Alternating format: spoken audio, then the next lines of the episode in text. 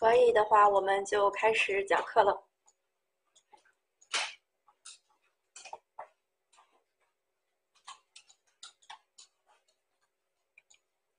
嗯，OK，我们今天呢讲这个第三第三篇的部分，就是城市公共设施的部分。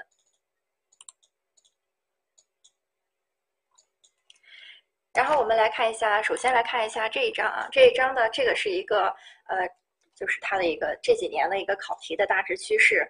那么第三章呢，一直历年以来都是我们所有这本书啊，就相关所有考试里边占分最多的一个章节。这个并不是因为它考得深，而是因为它，呃，就是这个内容太多了啊。因为城市市政设施呢，有各个方面，有供电呀、供水呀、排水呀、燃气呀，以及这种呃防灾，以及它的整个竖向设呃竖向的这个呃综合规划。那么，因为它的点很多，所以导致它的分儿很多。那么也可以看到，往年一般都是以二十分左右的。那么今呃今去年的这个最新呢，它是降了五分。那么降这五分呢，其实基本上，嗯，对，呃，就是基本上其实是降低了一些数据性的一个考察。那么它较多的呢，是更多的在概念上，或者说它的一些呃这个规律上的一些考察。那么在在这十章节里边，最重要的两个章节呢，就是供，啊水，呃不对，就是供水排水啊，最重要的就是供水和排水，因为这个题无论怎么解，这个这两章的题呢，呃呃一直都没有解，而且呃可能还有一个多加一道的一个趋势啊。那么这也跟我们现在提倡的，就是说我们的习大大提倡的这个绿水青山，对吧？都是金山银山有很大的关系。所以说水。呃，这块是非常重要的。那么，这这这些年的呢，一个我们也可以看到，一九年呢，它的一个多选题的数据，呃，就是只有两道了。但是这两道里边就有一道是水方面的，也就是说大部分是供水啊，那么少量的可能是排水。另外一道题呢，它可能在供电呀，或者是防灾啊等等这个方面随便选一道。但是水这个地方是非常重要。那么水这个地方呢，它的单选题啊。呃，就可以有时候供水和排水加起来可能就会出三道题，然后再加上最后一道这个，再加上后面一定会有一道多选题，所以水这个地方基本上，你如果复习好了的话，基本上可以拿到四分或者是三分。那么在市政这个地方，因为它的内容非常多，但是它虽然考的分儿多啊，内容很多，但是它其实考的都不是很深，尤其是水这个地方，其实是呃，相对于我们后边的这些章节来说的话，水的一些限制还有基础是最少的。那么这个这个这个这个公共设施这个大纲这个地方更是没有什么用了，我们就大致上看一下吧。基本上你们按照我上课的时候会给大家说，这个地方你们一定是特别重要的点，那么这个地方你们就要把它背过啊。但是整个我今天讲的这个课里边，呃，基本上就没有任何一个数据需要大家记。那么首先呃掌握的地方是城市防洪。抗震、消防、人防设施的一个设计要求，那么这是最高等级的，在大纲中提出来的最高等级的。但是你可以看到没有供水排水啊，但是其实供水排水非常重要。那么熟悉的包括城市各项市政设施的这种呃主要规划的主要内容，那么城市这个市政设施的一些设计的技术要求，呃竖向的走线原则与内容，工程管线的分类与特征，工程管线的综合技术要求。那么综合技术要求其实就是他们整个竖向排布的时候有没有一些。呃，相互的排斥啊，不能同服同管呀，等等啊。那么城市的灾害的种类以及防灾减灾的这个系统，那么了解的话，包括城市各项市政设施的构成啊，它的一个用电量的预测与内容，城市竖向规划的一些方法，竖向规划的一些技术要求。那么这是呃大以前的大纲中啊提出来的，现在大纲因为没有。那么我们今天呢，争取把前三呃节都讲完啊，争取把前三节都讲完，然后所以今天。呃，大家要做好一些可能会稍微晚一点的心理准备啊。但是供水排水这个地方虽然分儿多，但是它呃不困难啊，这个地方非常的好记。那么我们先来说一下这个呃，就是供水排水这个地方的呃，就呃城市供水系统啊，第一章城市供水系统里边的一些呃基本的一些概念，或者说给大家建立一个基本的系统啊。那么我们知道城市供水系统分为两大部分，第一个部分呢是城市的呃公共。呃，这个供水系统，也就是说，大部分就是指我们现在最常用的这种自来水系统啊。那么第二个部分呢，是指城市的自备水源啊，也就是一些自建用水，包括一些呃呃，无论是挖的一些集水的呃这个集水的这个呃不是集水槽，就是一些地下的一些集水空间，或者说我们建了一些储备井啊之类的地方。那么一般小区呃。大一点的小区或社区，有的就会有一些呃自备水源啊，就是在这个城市公共用水可能呃不太行的时候，那么他们可能就会进行一些补充。那么这个首先公共水源呢，也就是说，我们就具体就是指自来水系统的话，那么从它呃从它的这个水源地到送到你家里，一共需要三个过程啊，也就是说公共水系统，第一个是取水啊，也就是说大自然的搬运工啊，就是呃这个怎么把这个水啊取到。这个水厂，那么第二个部分呢是净水，也就是说在水厂里边进行了一些水的处理。第三个部分就是输配水，就是说从水厂输来了之后，输配给你家啊，怎么到你的家里边？那么这个过程啊，那么公共供水一共分为这三个过程。那么取水地方呢，一般地表水，呃，取水的这个构筑物呢有这种集水井呀，啊，还有这个呃泵站啊。那么地表水，呃，这个地表地地下水的这个构筑物包括一些。井对吧？管井呀、大口井呀、渗渠啊等等的，那么这些就是一些基本概念的了解啊，这些没有什么特别多的考点啊。那么在净水里边啊，我们知道净水其实分物理净水和化学净水的，也就是说我们一般地表水啊，地表径流的水，地表水地表径流啊，包括两个部分，一个是我们可以看到江河湖海，再就是一些浅层的地下水啊，那么这个叫做地表水啊，那么这些呢？呃，这些都叫是地表径流的水啊。那么这些水大部分情况下，我们只需要进行一些物理的这个过滤。那么这个我们是考虑无污染的这个水质的情况下，就没有工厂去排放的情况下。那么我们一般的地表径流的水啊，它的这个污染只不过来自于一些这个风吹日晒啊，或者一些落叶呀、一些脏东西啊，或者说加最多加上一些泥土，对吧？像黄河这种。那么像这种情况的话，它其实这个水本身没有什么毒性。因此，大部分的物理沉淀，包括沉降呀、过滤呀、啊等等的这些，就可以可以达到这个净水的标准了。但是，如果说是一些地下水的话，那么我们也知道，埋深在地下很深的这种地下水啊，它呃，那么地下有一些硫啊，呃，这个各种金属物呀等等，那么这些可能会对人体有害，那么它可能就需要一些化学净水。那么地下水一般都是化学净水啊。那么在这个地方，我们可以看到有一个泵站，无论是取水还是净水的时候，都有一些泵站，包括输配水的时候也是有泵站的啊。那么通常呢，我国一般把泵站分为两级。那么如果说这个泵站是在取水地，就是说这个泵站是给这个水加压，把它输送到自来水厂的这一部分水，那么它就叫做一级泵站啊，一级泵站。那么如果说是从净水厂出来之后，那么给我们千家万户配送水的时候，给水的这个加压，它就叫做二级泵房啊，二级泵房就一级泵房、二级泵房，大致大致这都是一些基本概念啊，大致了解一下就好。那么。我们呢，一般那么这个呃，这是公共呃供水的问题。那么接下来就是它的一个输配水之后，就是一个配水的问题。配水的时候呢，我们一般要进行分区配水系统，或者说分制配水系统啊，就是这两个系统可以结合。那么分区配水系统呢有两种，一种是比如说我们普通城市里边可能呃这个一个城市有四个区，那么按每一个这个区来进行给你配水，对吧？每一个区可能有自己的一个水厂。那么这是一种分区配水，还有一种呢是，比如说我们这个城市里边有高差，那么这个高差，呃，高水高送，低高水区的水，那么就是高区的这个这个水源去送，低水区的水用这个低水区的这个水水厂去送水，那么这种，呃，按照这个等高，呃，或者说按照它的这个高度。不同来进行的配水，那么也叫做分区配水嘛。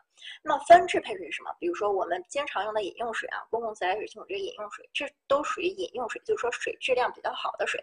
那么这是一种水质。那么水质量比较不好的部分呢，它可以分配给一些工业呀，啊或者说一些呃灌溉用地。那么再不好的水，可能景观呀，呃等等的这种不接触人体的这种这种形制的水呢，所以也水也可以根据它的。呃，水质来进行水质的一个配水系统啊，这是一些基本概念。那么，在这个呃这个供水这里边呢，我们第一个必须要掌握的就是我这一页 PPT 中的内容。这个 PPT 内容呢，呃，就是非常重要啊。但是它重要不在于大家要把它背下来，而是在于要懂得区分啊。主要区分的就是哪一些这个和供水有关的呃规定呢，是属于总体规划当中的。哪一些是属于详细规划当中的？那么虽然我们知道，呃，这个虽然看起来这些内容很多，但是其实它非常好好区分啊。我们来讲一下。首先呢，总总规和详规里边啊，对于供水啊、排水啊，啊以及供电的等等这些啊，总规和详规里边对他们都是法定的，也就是说你你这个是必须在总规详规里边呃有的啊这种呃规划啊，必须要把供水排水啊等等这种供电呀呃放到总规和详规里边。那么第三个呢，城市供水的专项规划呢，这是一些非法定的，也就是说基本上在详规的这个层面上，如果还是有一些问题供水的问题不能解决的话，那么城市可以建立它的这个供水专项规划，那么这是非法定的。那么我们看一下总规当中的一些供水的主要内容是什么呢？一是预测城市的用水量，呃，二三是什么意思啊？你们你们在旁边这个。那么第一个呢是预测城市的呃用水量，第二个呢是进行水资源供需平衡的分析，三确定城市自来水厂的布局和供水能力，四布置输水管。配水干管啊，配水干管以及其他配水设施，这是布置。第五个是划定城市水源保护区，提出水源保护措施。那么这是总规的。那么我们再来看一下详规的啊，详规的一个这个详细规划呢，包括计算啊，计算用水量。首先，从它的这个名词来看的话，这这个用水量就已经是非常准准确性的了。那么总规的话是一个预测而已啊。那么二，落实总规确定的供水设施和问呃和用地，那么这是落实总规的，这肯定是详规当中的。第三个，布置配水管网，确定管径以及管道的这个呃评估和这个数项的问题。那么这个时候也也可以看到，它已经是非常具体的在确定这个数字性的这种这种布置了。那么其次是确定规划区的其他配水设施配水能力、用地面积啊和用地标准。那么通过比较呢，你可以看到总规里边是对干管，呃大致上的位置以及呃总体情况的预测的一个呃规划呃规划情况。在详规里边，我们已经具体到了某一个数据啊某某一些数据用地面积，就是说非常准确性的数字性的这种形式。所以说，如果有一道题问你。呃，下列哪一项不属于总体规划阶段的这个供水内容的话，那么我相信你应该可以选出来下面这个一二三四啊，一二三四。那么是这个主要就是看它前面的这个动词，以及它最后的是不是有落点到这个具体的数字上啊？啊，平面啊，平面。然后这就是这样，这也是啊我们在供水这里边首先出现的最重要的一个呃数据啊，数据。呃，最需要大家记的一个部分啊。那么在城市的这个呃用水量的预测上，我们首先可以根据这个，首先可以把水没有声音了吗？我这个地方网没有什么问题啊，目前来看的话，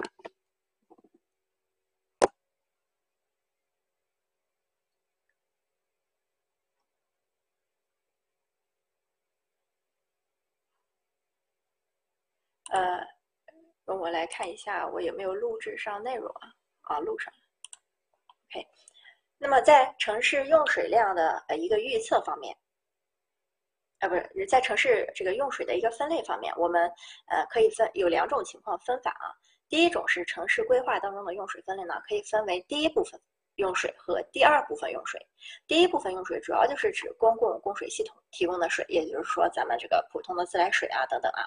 第二部分用水呢，是指城市的自备用水，也就是说江河湖海的环境用水、航道用水、农业灌溉啊，以及这个养殖啊、畜牧业啊、农村啊、以乡镇企业等等的用水啊。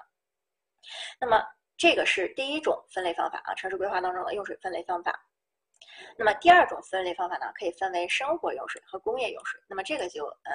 这个地方呢，主要是，呃，就是大致上看一下工业用水包括什么？工业用水包括道路的浇洒呀、绿化，呃，绿化用水以及管网的渗漏、自来水厂的自用水啊等等，这些都属于工业用水。当然还还包括一些其他企业的这个，呃，就其他工业呃厂房的一些用水啊。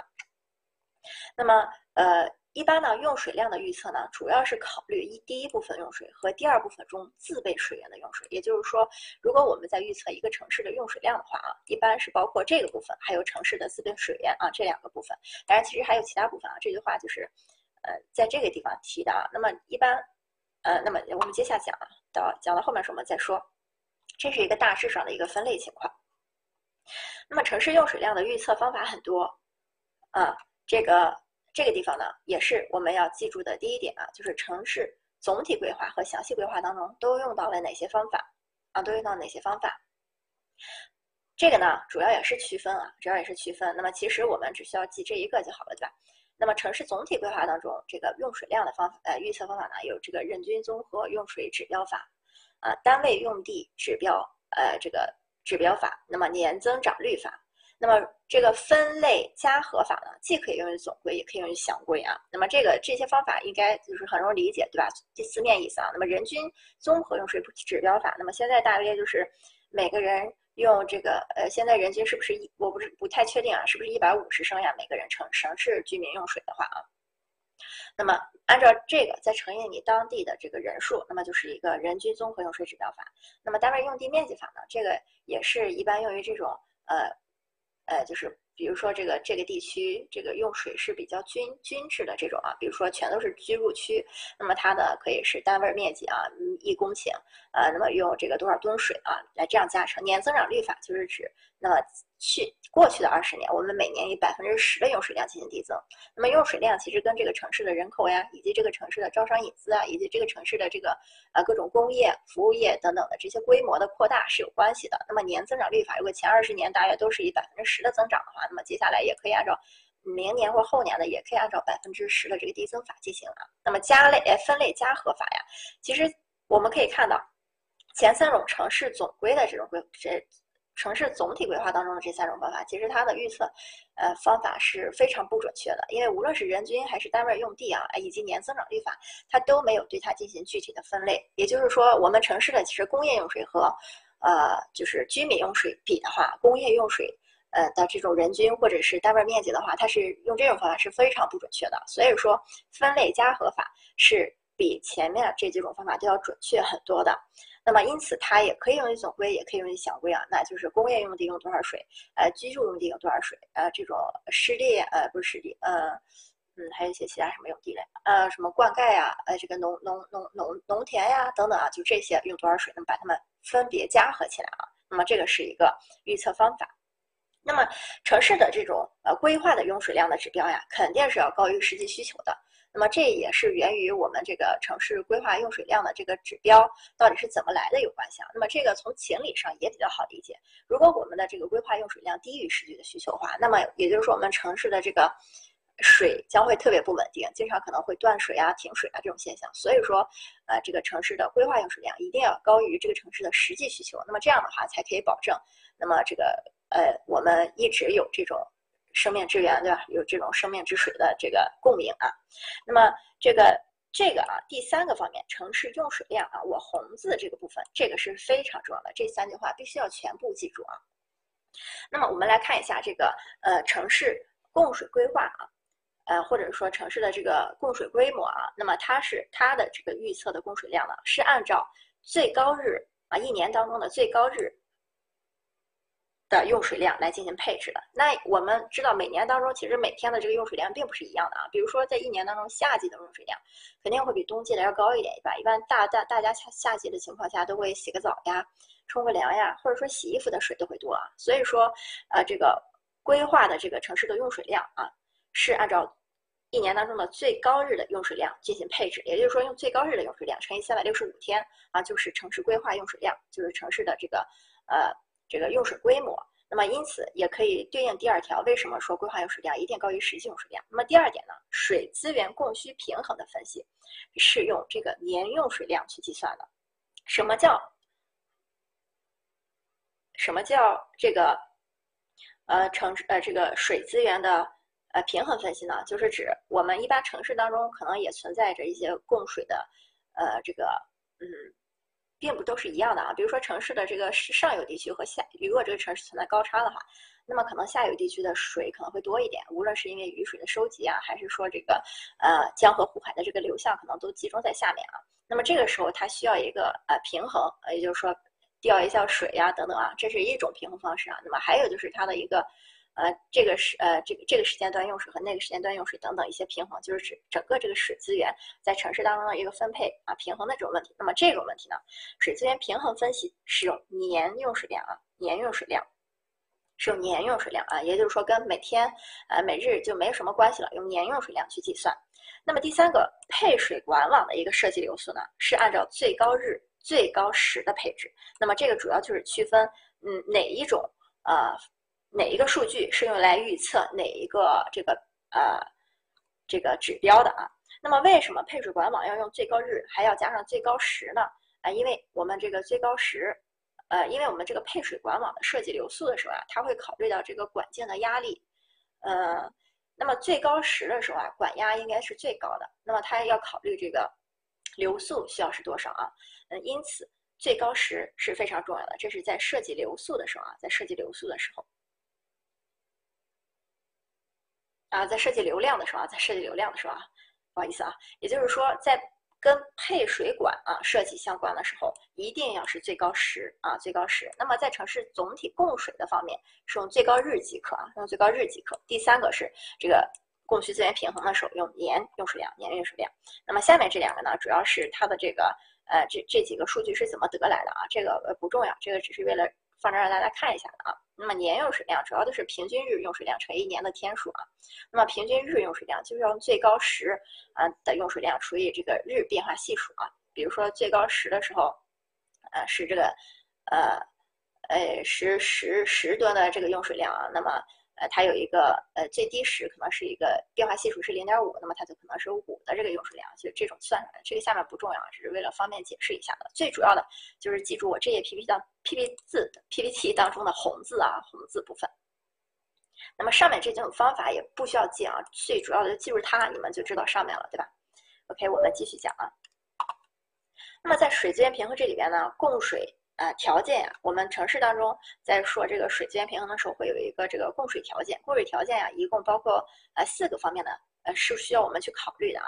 一个是这个城市当中的一水资源总量是多少，那么第二个是它的可利用量啊，第三个是它的可供水量，第四个是它的水质啊，是它的水质。那么水资源总量呀，是指我们这个城城市当中所有水的这个一个总量的问题。那么也就包括我们这个有的开采不出来的呀，或者说有的呃污染了的呀，呃就是啊这种情况啊。那么可利用量呢，是指我们的这个城市当中的一些嗯可以利用的地表径流的一些水啊，既包括一些呃地上水，也包括一些浅层次的地下水啊。那么这是可利用量，可供水量啊，是指在可利用量的基础上。就如果这个城市没有南水北调等等这些工程啊，是这个城市在可利用量的基础上，那么它可供应的量，也就是说这个城市中，啊，呃，这个城市我们如果说这个城市有一万。吨的水是可利用量的话，我们也不能今年把这一万吨的水都供上，对吧？我们总要给城市，无论是这个环境的自净呀，还是说河流的自净呀，留一些水啊，或者说生态用水。也就是说，我们的可利用量和可供水量是不一样的，可供水量会更少啊。就普通情况下，水资源总量一定是大于可利用量的，可利用量是大于可供水量的啊。那么水质就不说了，水质的话，地上水和地下水都分了这个五大类啊，五大类。那么水资源总量呢，一般就是呃降水呀、地表径流啊，或者是这个地下径流。那么这是这三方面啊。那么这个呃这个地方啊，要强调一下，这个地表径流呀，不仅仅是这个地上的水啊，还包括浅层的地下水啊。那么一般地下径流这种，我们呃很就是深层的水，我们很少去直接用的。那么如果说在呃描述一个地区的水资源总量的时候，一般我们都是采用多年平均值啊，这也不重要哈，就是看一下。那么这一页当中重要的呢，其实是我画绿字的这个部分啊。那么首先呢，在水资源平衡这个里边，它是有一个保证率的。那么水资源的保证率是什么呢？这个概念是就是大给大家好理解的而言，水资源保证率呢是指预期的这个供水量在多年的供水当中能够得到充分满足的年数出现的概率啊，年数出现的概率。那么这个地方我们要呃，就是举个例子来说一下哈，你可以你们可以看到，保证率越高，相应的水资源总量是越少的。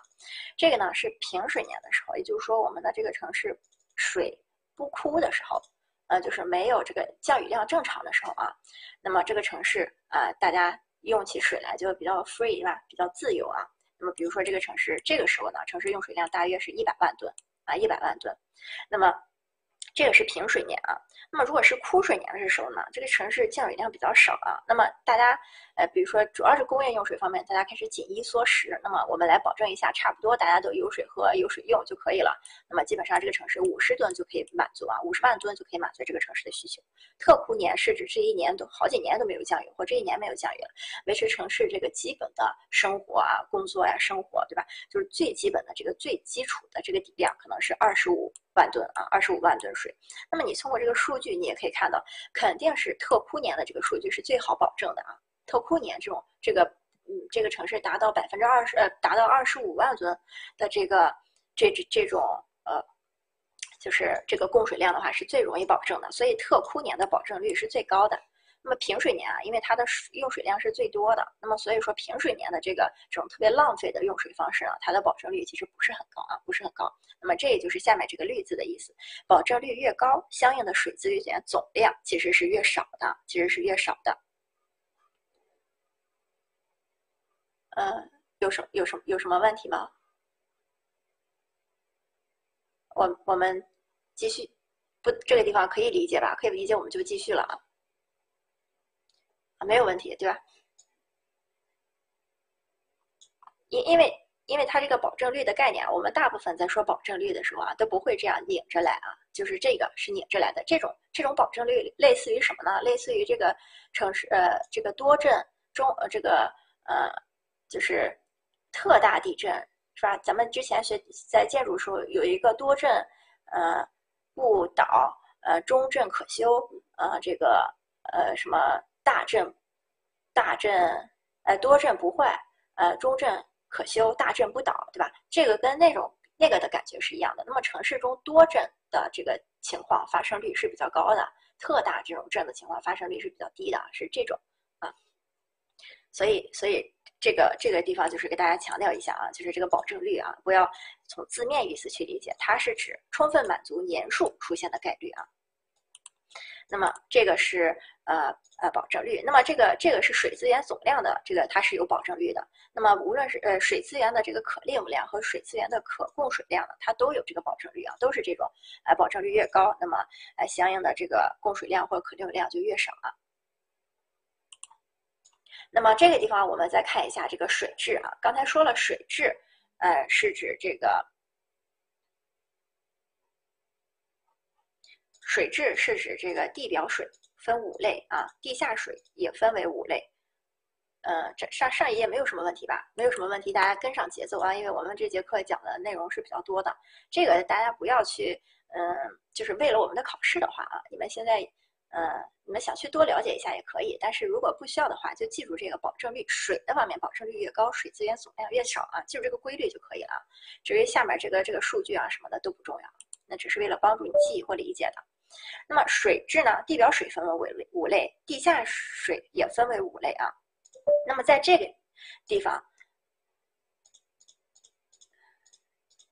二是什么意思？没有画面了吗？大家刷新一下，感感受一下，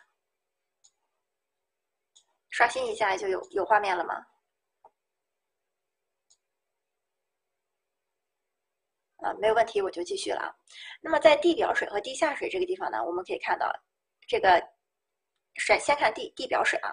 那么一类呢，地表水呢，主要是是这个源头水的源头区，就是说国家自然保护区。基本上一类水的这个源头呀，可能我们连用都不太会用，因为非常珍贵，而且它就是你如果建建一些水厂或者水管的话，多少还是会对它有一定损害的啊。保证率不懂，我们过会儿再讲吧啊。我们我们只有课间的时候，我们再再再讨，你们可以再讨论一下啊。那么我们现在先接着往下走。如果实在不懂的话，就背过这句话就好了嘛。保证率越高，相应的水资源越少啊。其实就只是需要大家记住这一句话啊。哎，跳了两页啊。那么地表水的二类呢，主要是指这种呃这个适适用于集中式的这种生活饮用水，就是说我们大部分的这个生活饮用水啊，其实主要是。呃，水水资源的这个二类和一类啊，就是地表水的二类和一类。那么它也这个二类的水质呢，也就是地表水源的一级保护区啊，一级保护区。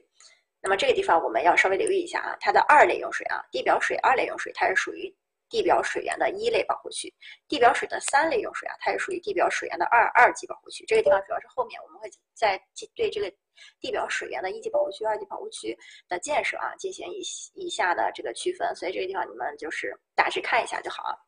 那么我们要看一下前三类地表水啊，都是可以呃这个呃用于这个生活饮水的。前三类都是可以用于生活饮水的，那么第四类地表水呢，可以用于工业用水和一些呃非人体接触的娱乐区用水啊。那么非人体，这就说明它不能用于这个游乐场里边我们泡在水里的这种娱乐区的用水啊。那么第五类的话，一般用于农业呀或者是景观的一些要求的水域。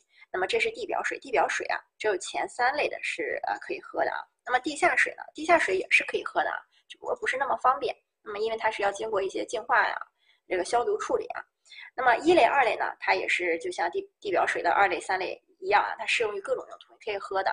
那么三类地下水呢，适用于集中式的这个呃，也可以进行喝啊，一二三都可以喝。四类这个地方啊，它如果稍作处理之后，那如果合适的话，也是可以做饮用水的。那么这是地表水和地下水啊，那么它们的区别主要就在于第四类上，地下水的第四类啊，除了可以用于农业、工业之外，那么它是如果如果说它的这个毒性不是对人体有损害的话，而且是可以处理掉的话，那么也可以喝啊，也可以喝。这个是水质啊，水质这个地方。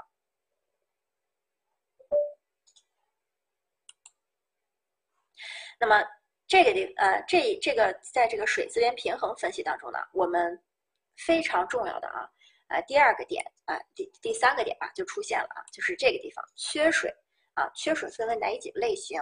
那么缺水每个类型应该有怎样的这个呃解救办法、解决办法？那么这也是根据我们这个与现在的社会呃息息相关的呀，青山绿水，对吧？所以所以说这个地方出考题的概率也非常大，而且以每年的题来看的话，也基本上都会出啊。那么首先我们来看一下城市水资源的缺水类型分为哪三种啊？第一种是资源性缺水啊，第二种是水质性缺水。第三种是工程类缺水啊，那么资源性缺水呢，就是指这个城市啊真的没有水，就是无论是能用的不能用的，它它都没有，就是天然性的天生母胎缺水啊，就是这种感觉，这就叫资源性缺水。水质性缺水呢，就是这个城市的水其实一点都不缺，但是都坏了，都不能用，无论是因为我们污染了，基本上它它指的不是我们这种污染了，它是天然性的这种，比如说水里边有硫呀，啊这个呃就这种情况下啊。那么这是水质性缺水，就是水很多，但是能喝的不多啊。水质性缺水，工程性缺水现在基本上不太存在了啊。那么它主要就是这个水可能太深了，我们挖不到啊，或者说等等这些情况啊，就是工程性导致的，我们无法取水啊。那么这个主要呢，我们就要掌握前两种缺水啊。那么刚才说了资源性缺水，就母胎缺水，母胎缺水最好的办法就两种，一种是开源，一种是节流。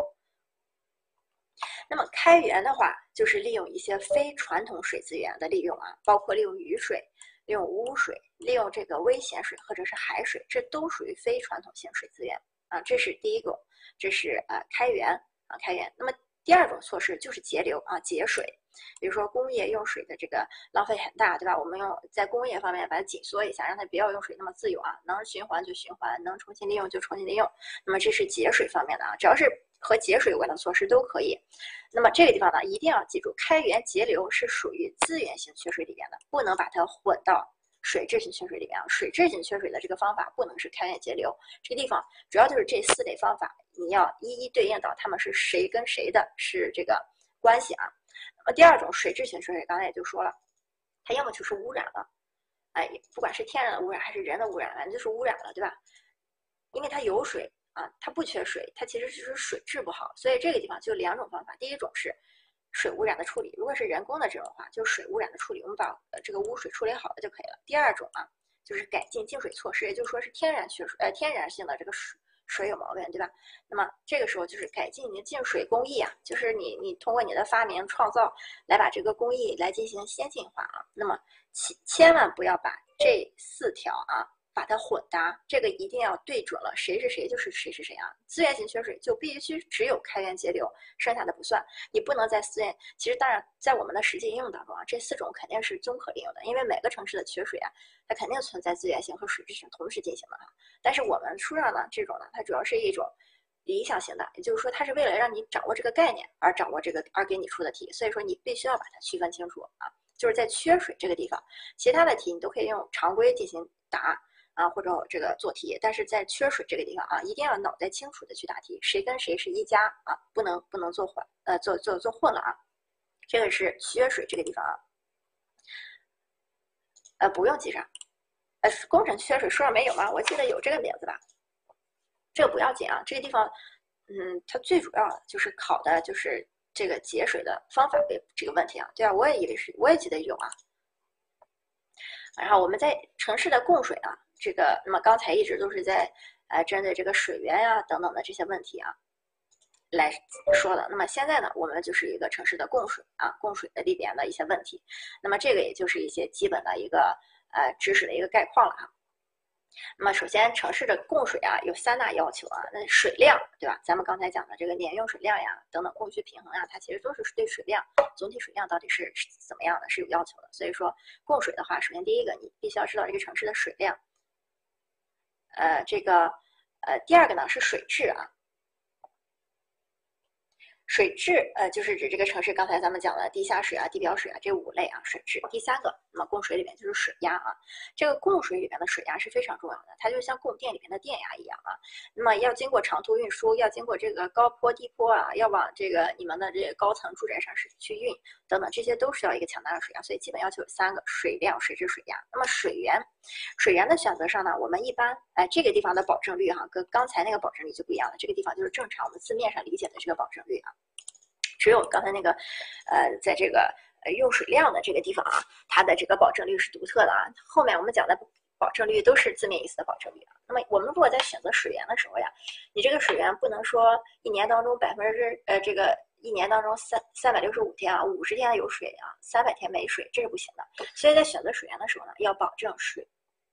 没有声音了吗？这么多喊二的。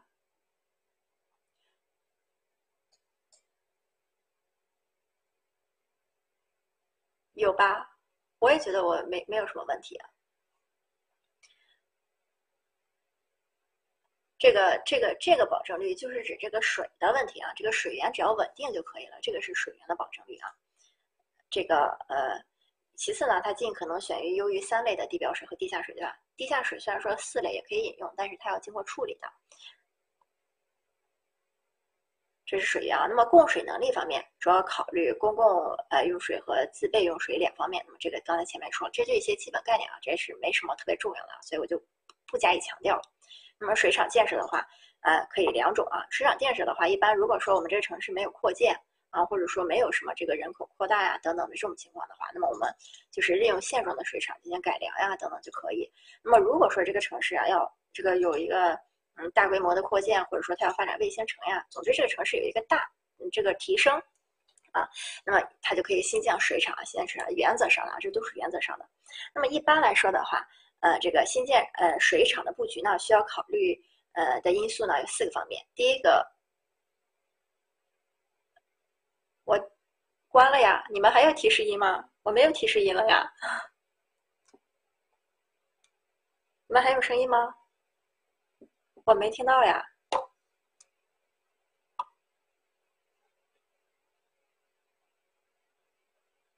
呃，继续了啊。今天的内容比较多啊，大家能跟上就先跟上啊。这个在水厂建设的这个地方需要考虑四个因素啊。那么第一个水源的问题，对吧？那么第二个建设条件，也就是说，这个因为建水厂呀，也是需要电呀、道路呀等等的这些问题啊。那么这个是一个建设条件，那么安全条件的这个。地当地的这个地质性啊，那么这个地方整天发生泥石流啊等等的也不行啊。第四个就是它的一个呃配水条件啊，也就是说它往外输送呀啊，或者说它这个供水的时候啊，是不是接近水源？呃，不是配水条件，主要是它这个往外配送的时候呀，是不是比较舒适啊？那么尽量这个水厂如果说能建在，如果是有高差的这种情况下，它建在这个。地势比较高的地区的话，那么对于它整个配水的话是比较好的。因为如果你建在低洼区的话，那你要加很大的泵才能泵给这个城市的一些其他地方啊。那么在新建水水厂的时候呢，一般地表水的这个水厂呀，我们称之为净水工艺就可以了。地下水的水厂刚才也讲了，一般都是一些消毒工艺啊，消毒工艺。这表不需要背啊，只是让大家看一下的。那么一般地表水厂啊，就是说这个物理净化的这种水厂啊。那么它的这个建设面积是比较大的。就是说，如果这个地下水厂和地表水厂啊，如果假设它们两个是建设规模是相同的情况下的话，地表水厂的这个面积是要大一些的，因为地表水厂它有沉淀池、过滤池、什么清水池呀、巴巴的。好多这个池子，对吧？它它这个不能是不是说那种放在一个池子里，给你加上点生物化学要素，它就给消毒了的啊。所以说地表水厂面积比较大，地下水厂的这个面积其实是比较小的。那么这些是就是这个水厂这个供水里边一些基本的一个概念啊。那么这个配水管网里边，这也是一些基本的概念啊。那么这些概念基本上在我们接下来呀，供电呀、供呃这个排水呀、什么供燃气啊等等啊。都基本上有这些概念啊。那么输水管啊，输水管的形式有三种啊，可以管道啊，管道就是最常见的那种。那么还有暗渠、明渠。那么大家可能觉得这个输水管都是从水厂出来的水了，怎么会有明渠呢？不用管道多脏呀？因为这个输水管输回来的水啊，它可能是给农业用水，可能是给工业用水啊，所以可能是浇灌，对吧？所以不一定是给你用的啊，给你用的肯定是管道。那么这是输水管，输水量的话呢，一般是按照这个供水量。啊，以及自来水厂的自用水量啊来进行这个，呃，就是呃是它的总体的水量啊，自大家也可以看到自来水厂的这个净水量其实是很高的啊。那么它在净化呀或者过滤的时候，它其实是自身需要消耗很大水的。那么一般说的话，这个呃单水源，就是说这个城市如果只有一个水源的话，那么它最好呢有两条管线啊，也就是。这个两条管线就是说两套管线啊，那么来给城市供水。那么这两条管线是同时用的，就是他们平常的话，如果没有坏的情况下，他们可能每个人承担百分之五十的任务量。那么如如，但是他们每个人的这个每套管线的最高任务量呢啊，就是极值，那么要超过百分之七十的这种供水量。这个就是看一下啊，数据都不需要记啊，都不需要记，这就是一些基本概念的常识啊。这些数据都不需要记，也也不会考啊，也不会考。那么这是输水管了，那么配水管呢，主要就是指这种接户的了，从自来水厂出来，呃，这个呃这种这种往这个城市里边送的这种啊，它分为干管、支管还有接户管啊，呃，这个呃配水管这个呃配水管这个管径也都不需要记啊，只是给大家看一下而已啊。那么干管的话就不说了，从输水厂出来的这个主要管线就是干管，那么再往这个呃各各小区送的时候，对吧？这个小区。呃，里边的这个，这个就是就俗称你们在建设当中的时候，那么从城市的主要干管往这个小区啊，或者说建设用地去接的时候，那么支管接户管的话，就从建设用地啊等等小区配水管网等等这些里边，再往你个人户里边去接的时候啊，那么这个的管道，那么干管、支管啊，都有一个大致的一个呃水量啊，就是管管径的这个宽度啊。接户管一般就没有了，接户管一个是材质不同啊，你想接什么就接什么呗。然后其次，那么这个接户管一层和这个。这个十八层的这个接户管啊，也有可能不一样，对吧？因为它们存在不同的水压啊。这个只是举个例子啊，所以接户管它没有一个具体的管径要求啊。那么配水的管网呢？配水管网的形式呢，主要有两种形式，一种是枝状管网，就是整体的这个管网啊，有枝状管网和环状管网两种形式。就像咱们在前面讲交通的时候，它有这个呃。呃，有环放射式和无环放射式啊，就类似于这种，对吧？那么这个是配水管网啊，那么就是我右边这个图，那么右上的这个图呢，就是枝状管网，那么右下的这个图就是环状管网。这个通过图你也能看出来啊，这两个是一个。呃，差不多同样大小规模的一个这种简化图啊，那么你可以看到枝状管网它的管材啊、耗材啊等等的都比较小，所以说枝状管网呢，它这个成本比较节约，但是它这个结构也比较简单啊，相对于这个计算起来每一个这个管子的这个管径呀，或者说流速呀等等的，它其实都很简单啊，都简单一些。呃，但是呢，枝状管网它肯定是不是那么稳定呀？因为如果我们在某一个地方啊，这个地方如果断了的话，那就后面的都没有水了啊，那后面的都就没有水了。但是环状管网啊，就是第二种这个下面的这个图。那么环状管网我们可以看到，即使这个地方断了，那么这个水管也可以通过其他地方啊供过去啊。所以说它是环状管网的这个，嗯，其实是可靠性比较好一点啊。当然，环状管网它也是这个，因为管道多嘛，造价高啊，造价高。那么这个是它的一个配水管网形式啊。那么除了咱们刚才所说的这些配水管呀。呃，这个水厂呀、水源呀等等这些啊，那么其他的一些配水形式还有什么呢？还有水塔、高位水塔，呃，水高位水池和加压泵。水塔的话，嗯，一个是在这个呃水源，呃，就是这个水污水厂里可能会比较多。那么再就是早期啊，八九十年代这种这种这种社区啊。那个时候的一些社区里面，可能也会不知道大家有没有见过啊？应该见过吧？就是那种立了一个塔啊，立了一个塔，且主要这这三种设施啊，它的主要作用都是加加压的，因为这个水从低到高需要加压，那么从这个呃呃从这个水厂配置到每个人户中啊，你也不可能靠它自流，对吧？所以也是需要加压的。那么这三个主要都是一些加压的东西啊。这是啊配水的其其他设施啊，那么在配水的这个管网啊，也就是这个计算当中呢，这个就不说了，刚才说了对吧？在这个管网的设计流流量里面，我们是按照最高日、最高时的这个用水量去计算的啊，这个一定要和前面的这个用水总量呀，以及这个水平衡的这个呃进行一个区分啊。那么第二个设计流速啊，在这个呃。就是整这个设计流速主要是在管径内啊，管径内这是这个设计流速啊，主要跟你出水厂的时候这个水压啊，以及这个管子的费用啊，管子的费用或者说这个出，呃，就是不光是管子的费用啊，就跟整个跟这个经济是有呃这个关系的。这是这个设计流速啊，因为这个速度高了，你相相应的这个管道它需要的呃这个不管是管道呀还是呃这个。呃，输配水的这个情况呀，管道材质啊等等啊，就这些费用都会相应的啊增加啊。那么这是设计流速的时候。那么设计流速啊，我们这个地方呃，这个只是为了防止大家这个记混了啊。书上书上先说了呢，流速越小，管径越大。这种情况下呢，是指在流量一定的情况下，也就是说你就是一个小时流十吨水啊。那么如果说它的流速越小，管径就会越大。那么反这个流速越大啊。管径越小啊，管径越小，这个是就是在流量啊总流量一定的情况下，那么这个是一个呃，就相当于是这种呃理想状态下啊，就是我们把它假定成了一种情况下之后，它是这个概呃，它是这个是这个发展规律的啊。那么书上给了三种我们现在常用的比较经济的这种。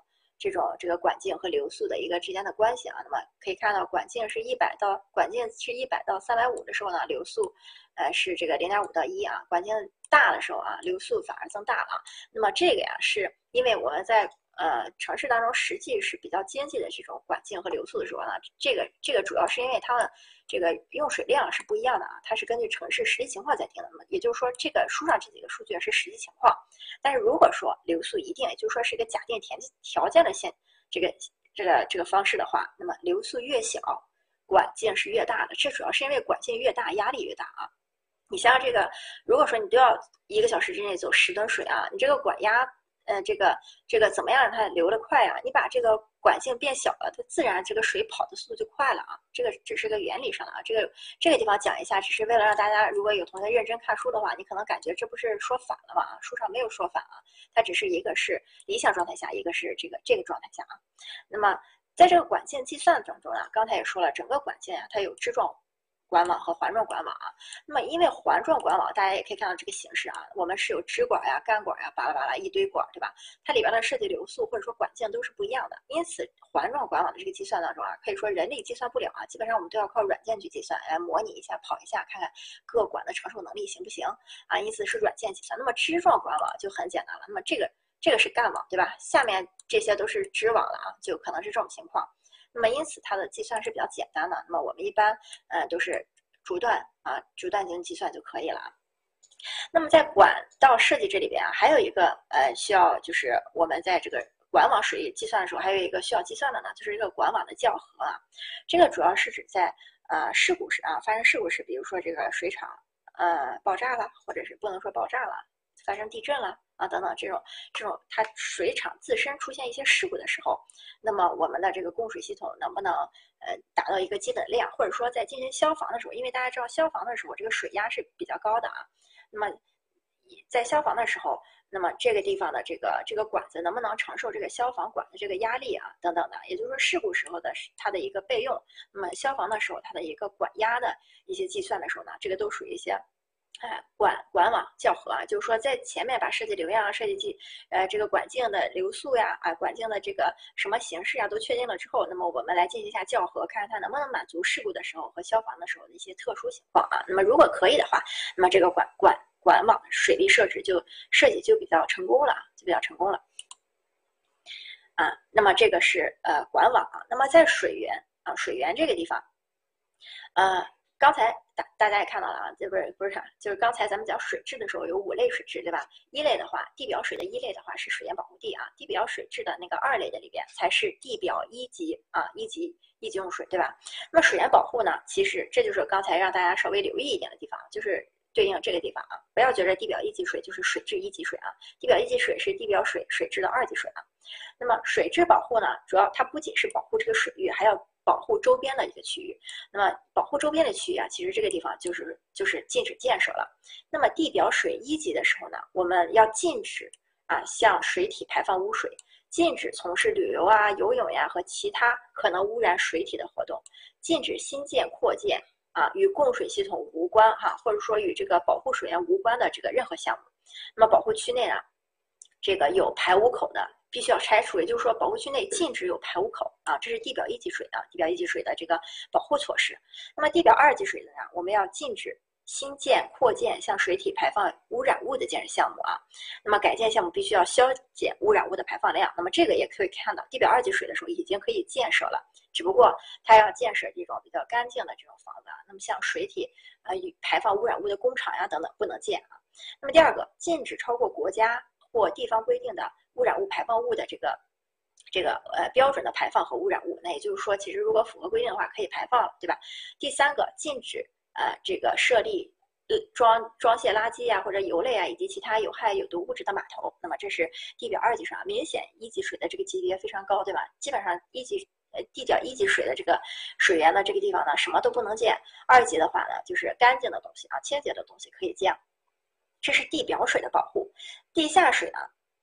地下水源的保护呢，呃，就就主要就是一个防这个渗了，防各种污水啊、有毒水的一个渗漏啊。那么，因此它是禁止利用污水进行灌溉，对吧？灌溉肯定会渗到土里啊，土再渗到水里，所以地下水源保护有这个禁止污水灌溉。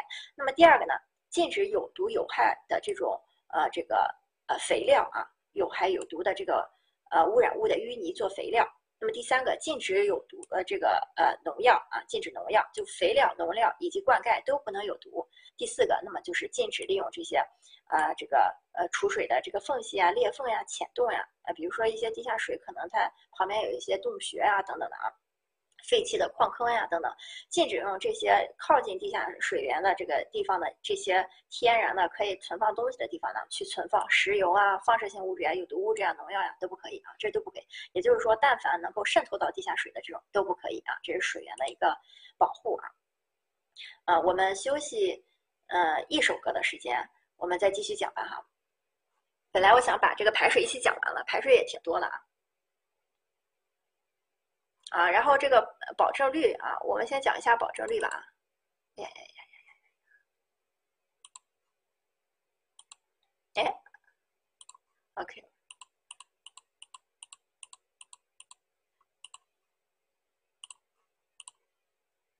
这个呢，我们先说一下啊。如果保证率这个地方真的就是一直都不理解啊，你绕不过来这个弯儿的话呢，你就把这句话记住啊，就把这句话记住。那么我们尽量呢，希望大家去理解啊。这个，因为这个地方，我我觉得你现在不理解，一定是因为你，你脑子没别过来啊。这个，我们首先要知道，这个就是，比如说城市它的供水啊，这个城市要达到比较好的，呃，这个，呃，就是大家用水比较自由啊，不会缺水啊，不会这个停水的情况下呢，呃，就是稍微浪费一点呀，啊，等等的这种都比较满足的话，这个城市是它需要一百吨的这个水啊。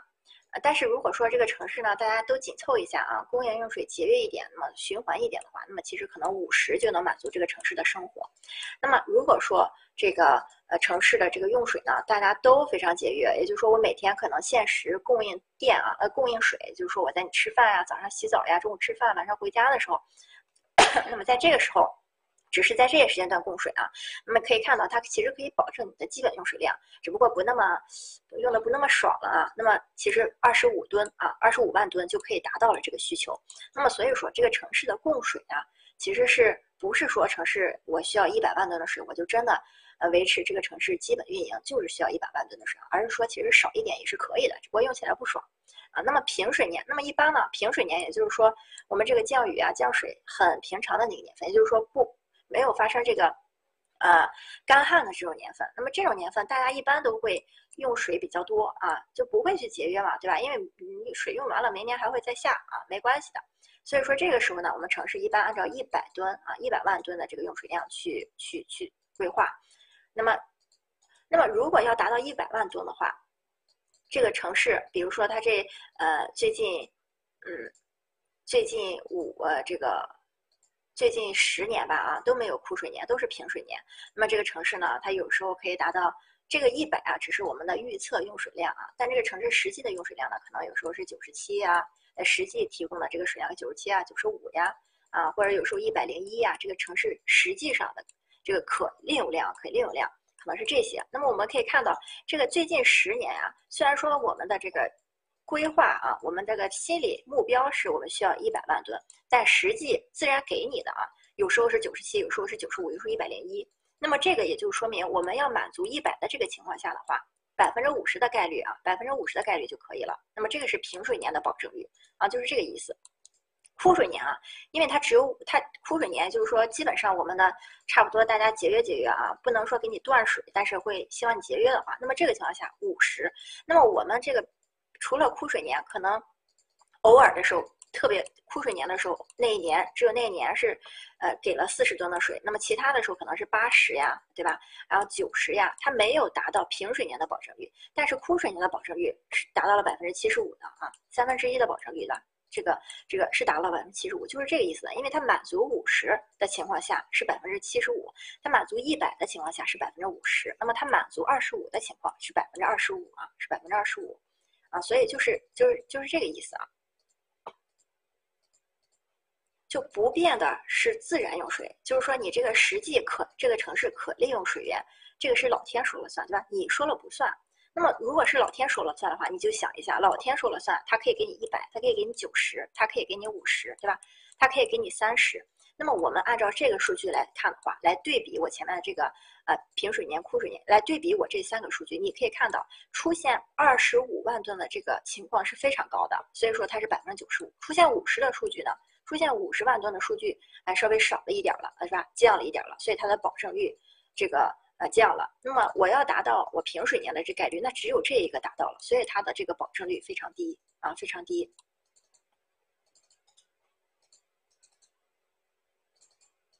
这个明白了吗？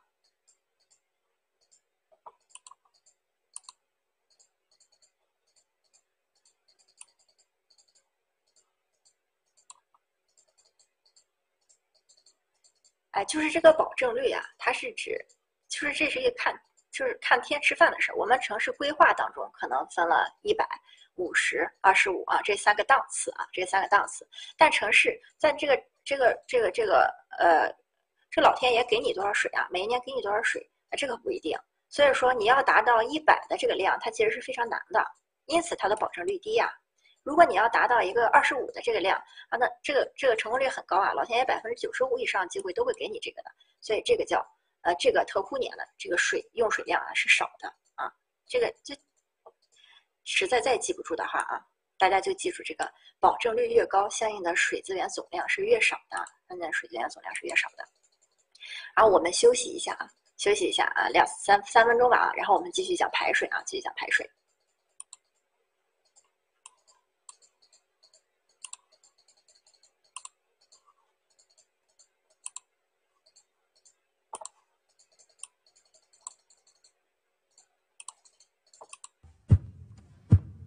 Three two one go 神秘北极圈，阿拉斯加的闪电，谁的脸出现海角的天边？忽然的瞬间，在那遥远的地点，我看见恋人幸福的光点，灵魂在召唤，唱着古老、陌生、熟悉的歌谣，天空在微笑，我的世界缤纷闪耀。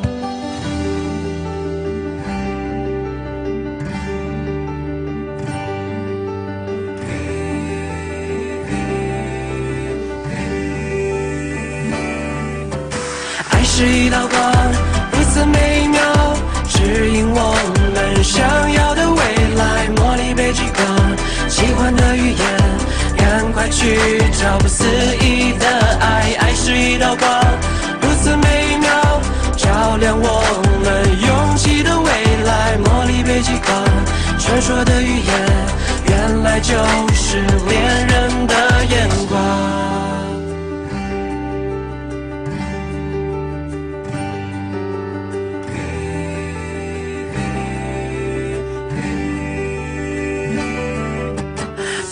一眨眼，一万年外的光年。我相信未来其实并不远，哭泣的眼泪是喜悦的赞美，是因为有你能展翅高飞，灵魂在召唤，唱着古老陌生熟悉的歌谣，天空在微笑，这个世界缤纷闪耀。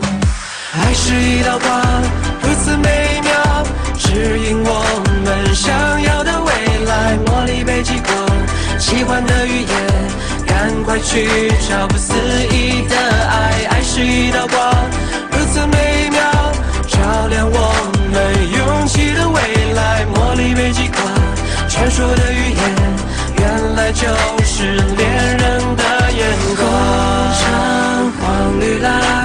五彩的欧若拉，爱就在心中，相信就会存在。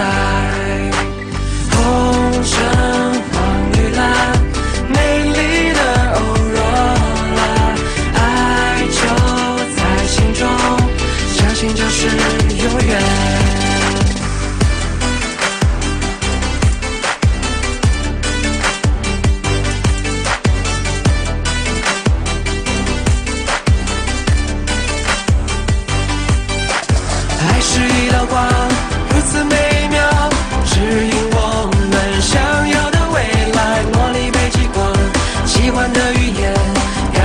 去找不思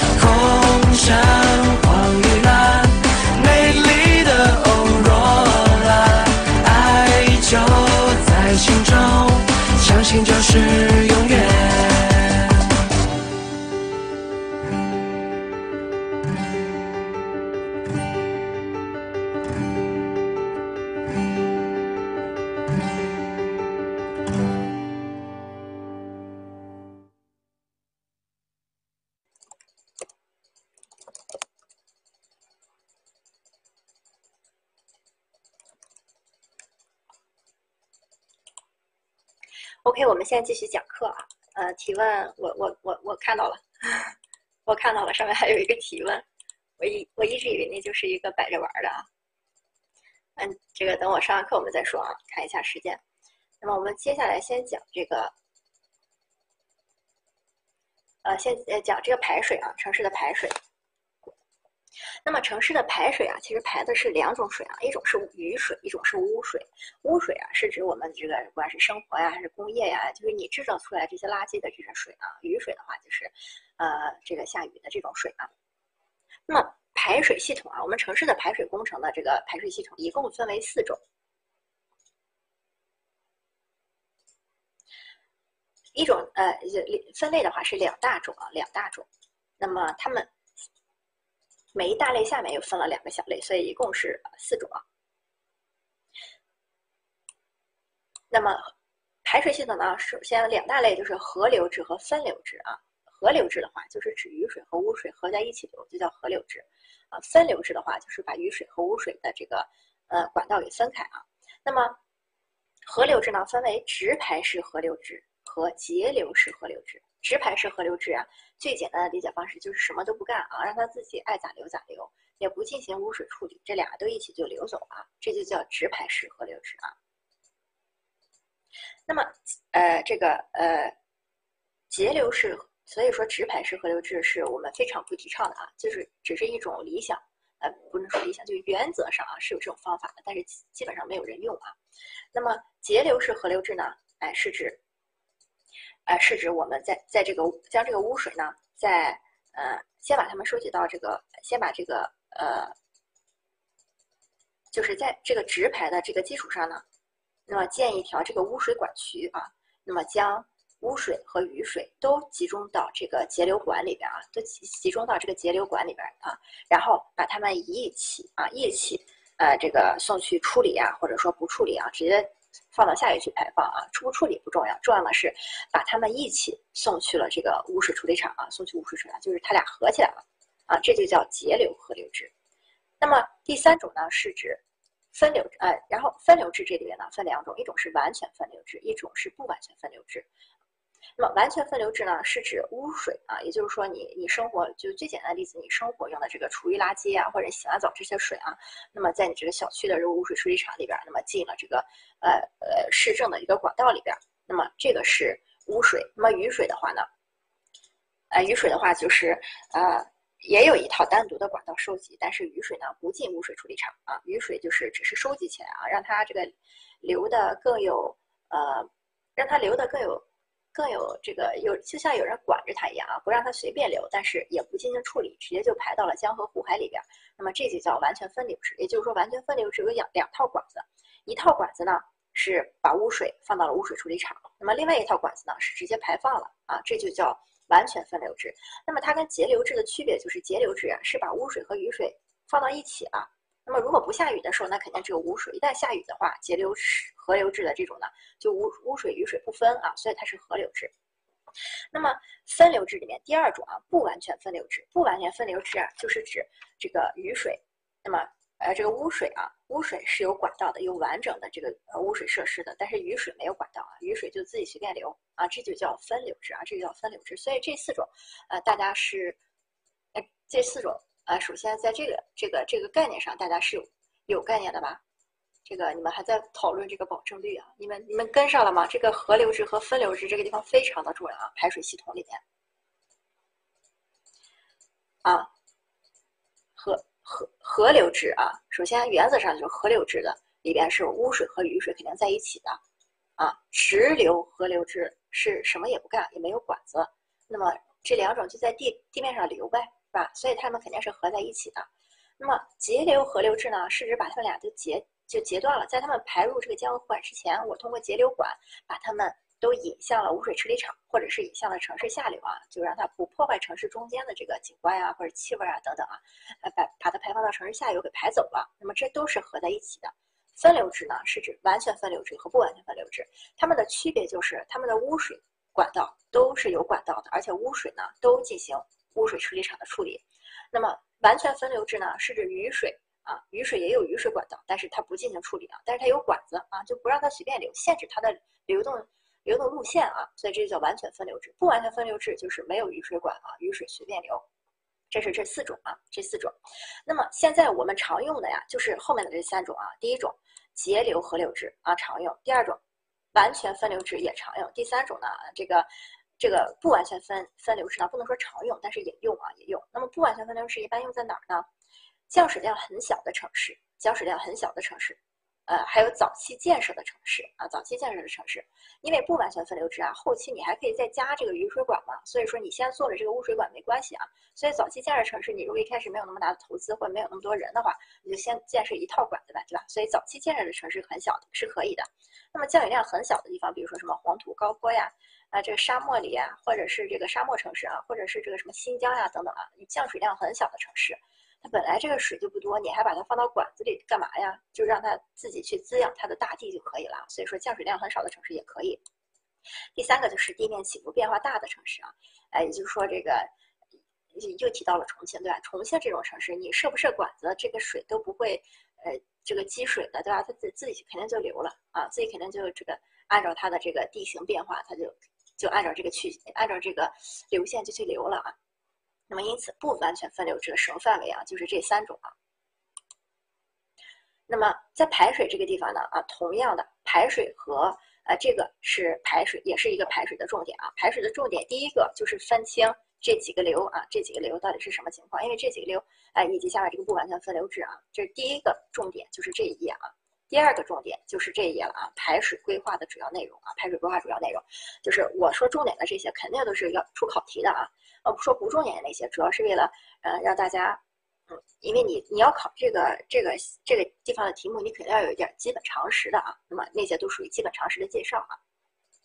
那么总体规划方面呢，哎，首先第一个是确定排水体制，那就是到底用哪种形式呀？呃，分流呀还是合流啊等等。那么第二个提出雨水。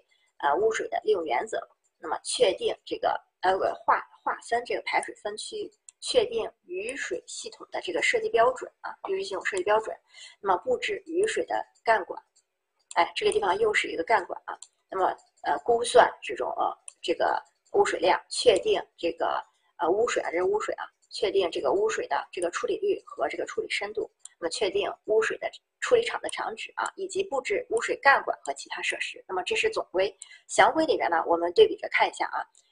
落实总规里边哎说的一些东西啊，比如说干管呀等等啊，那么它一定会是落实上面的啊，落实总规里面的东西。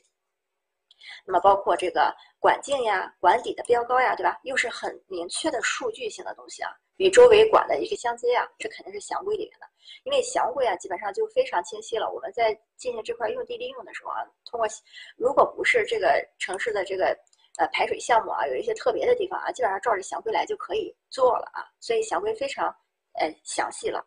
那么二布置规划区的雨水、污水支管啊、支管以及其他排水设施的这个呃这个呃以及其他排水设施啊。第三个是确定雨水、污水支管的管径和它的这个呃。制高点啊，那么可以看到这个里边区分的呀，你你可以不用背这个，但是你把这个记住，对吧？详规里边一个是落实总规当中的一些啊这个干管的事情啊，并且对这个干管的管径呀、管高呃管理的标高呀等等的进行落实。那么其次就是对支管啊支管的一些详细的数据进行布置和确定啊，布置和确定，这是总规和详规。那么这个呃城市的这个排水的这个专项规划跟这个供水的专项规划是一样的啊。那么主要就是，呃，如果说上面在详规里边真的还有一些不能确定，或者说有有困难的，那么深化它的落实啊，深化落实。那么其次是改造供水系统的时候，可能是需要一个专项的。那么或者说改造供水系统的局部的时候啊，也是需要一个专项的。那么这都是一些非法定的。总之，总规和详规才是排水里边法定的啊。那么这个是呃城市呃这个排水体呃刚才呢是这个城市的这个呃总规详规呃排水的总规详规是什么呢？那么城市的排水体制呢？原则上啊，我们不采用直流合流式，呃，直直排合流式和不完全分流式啊，哎，也就是说，我们常用的是什么？是这个呃节流合流制和完全分流制啊。我们一般是喜欢用那两种啊。那么这个呢，主要是呃，那么这个时候呢，我们要呃对比一下，那么这个直流制和排流制到底它的优缺点是什么啊？那么从这个第一个呢，是他们的工程投资是不一样的啊。那么这个工程投资的话，我们可以知道，完全分流制两套管子，两套管子，那么它一定是大于这种节流合流制的啊。完全完全分流制肯定是贵的。第二个，使用建设的时候啊，使用建设的时候，哎，合流制的要简单啊，因为合流制的就一套管子嘛，对吧？分流制的要复杂啊，因为合流制呢，它也有缺点啊，我们后面再讲它的缺点。那么它的从它的使用来看的话，它它是使用起来很简单啊，因为它就一套嘛。都通过这套管子流呗，或者说都不管呗。那分流制它的使用比较复杂啊，要不就两套管子，要不就一套管子，而且那一套管子还要跟雨水管分开啊。那么第三个呢是这个呃，在运行管理的上面啊，就是在管理上面，合流制这个节流合流制是要比分流制的复杂的啊，也就是说它可能都要比完全分流制复杂。那么这个呢，呃，我们是这样想的啊，因为在分流制里边啊，我们只是建设管道的时候，那么。呃，它的这个建设的时候复杂，那么它建设之前花的钱多，但是一旦建好了，那么这是两套系统，对吧？我们的污水处理厂呢，就是根据我们这个每个人这个或者说这个城市一年产的污水去进行处理就好了，不不存在一个会不会有时候突然降水量增大而把这个污水量增大，不存在这种情况。所以说，分流制的运行管理是，呃，这这个地方写错了啊，这个分流制简单啊，哎，就别看它了吧啊。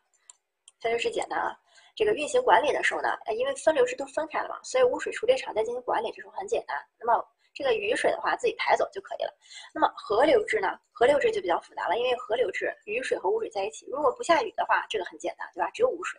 一旦下雨了，而且下雨量很大的时候，下雨量不大的时候，污水处理厂的处理这个水就要比平常增多啊。虽然这个污水的呃这个脏东西的密度降低了，但是水量很大。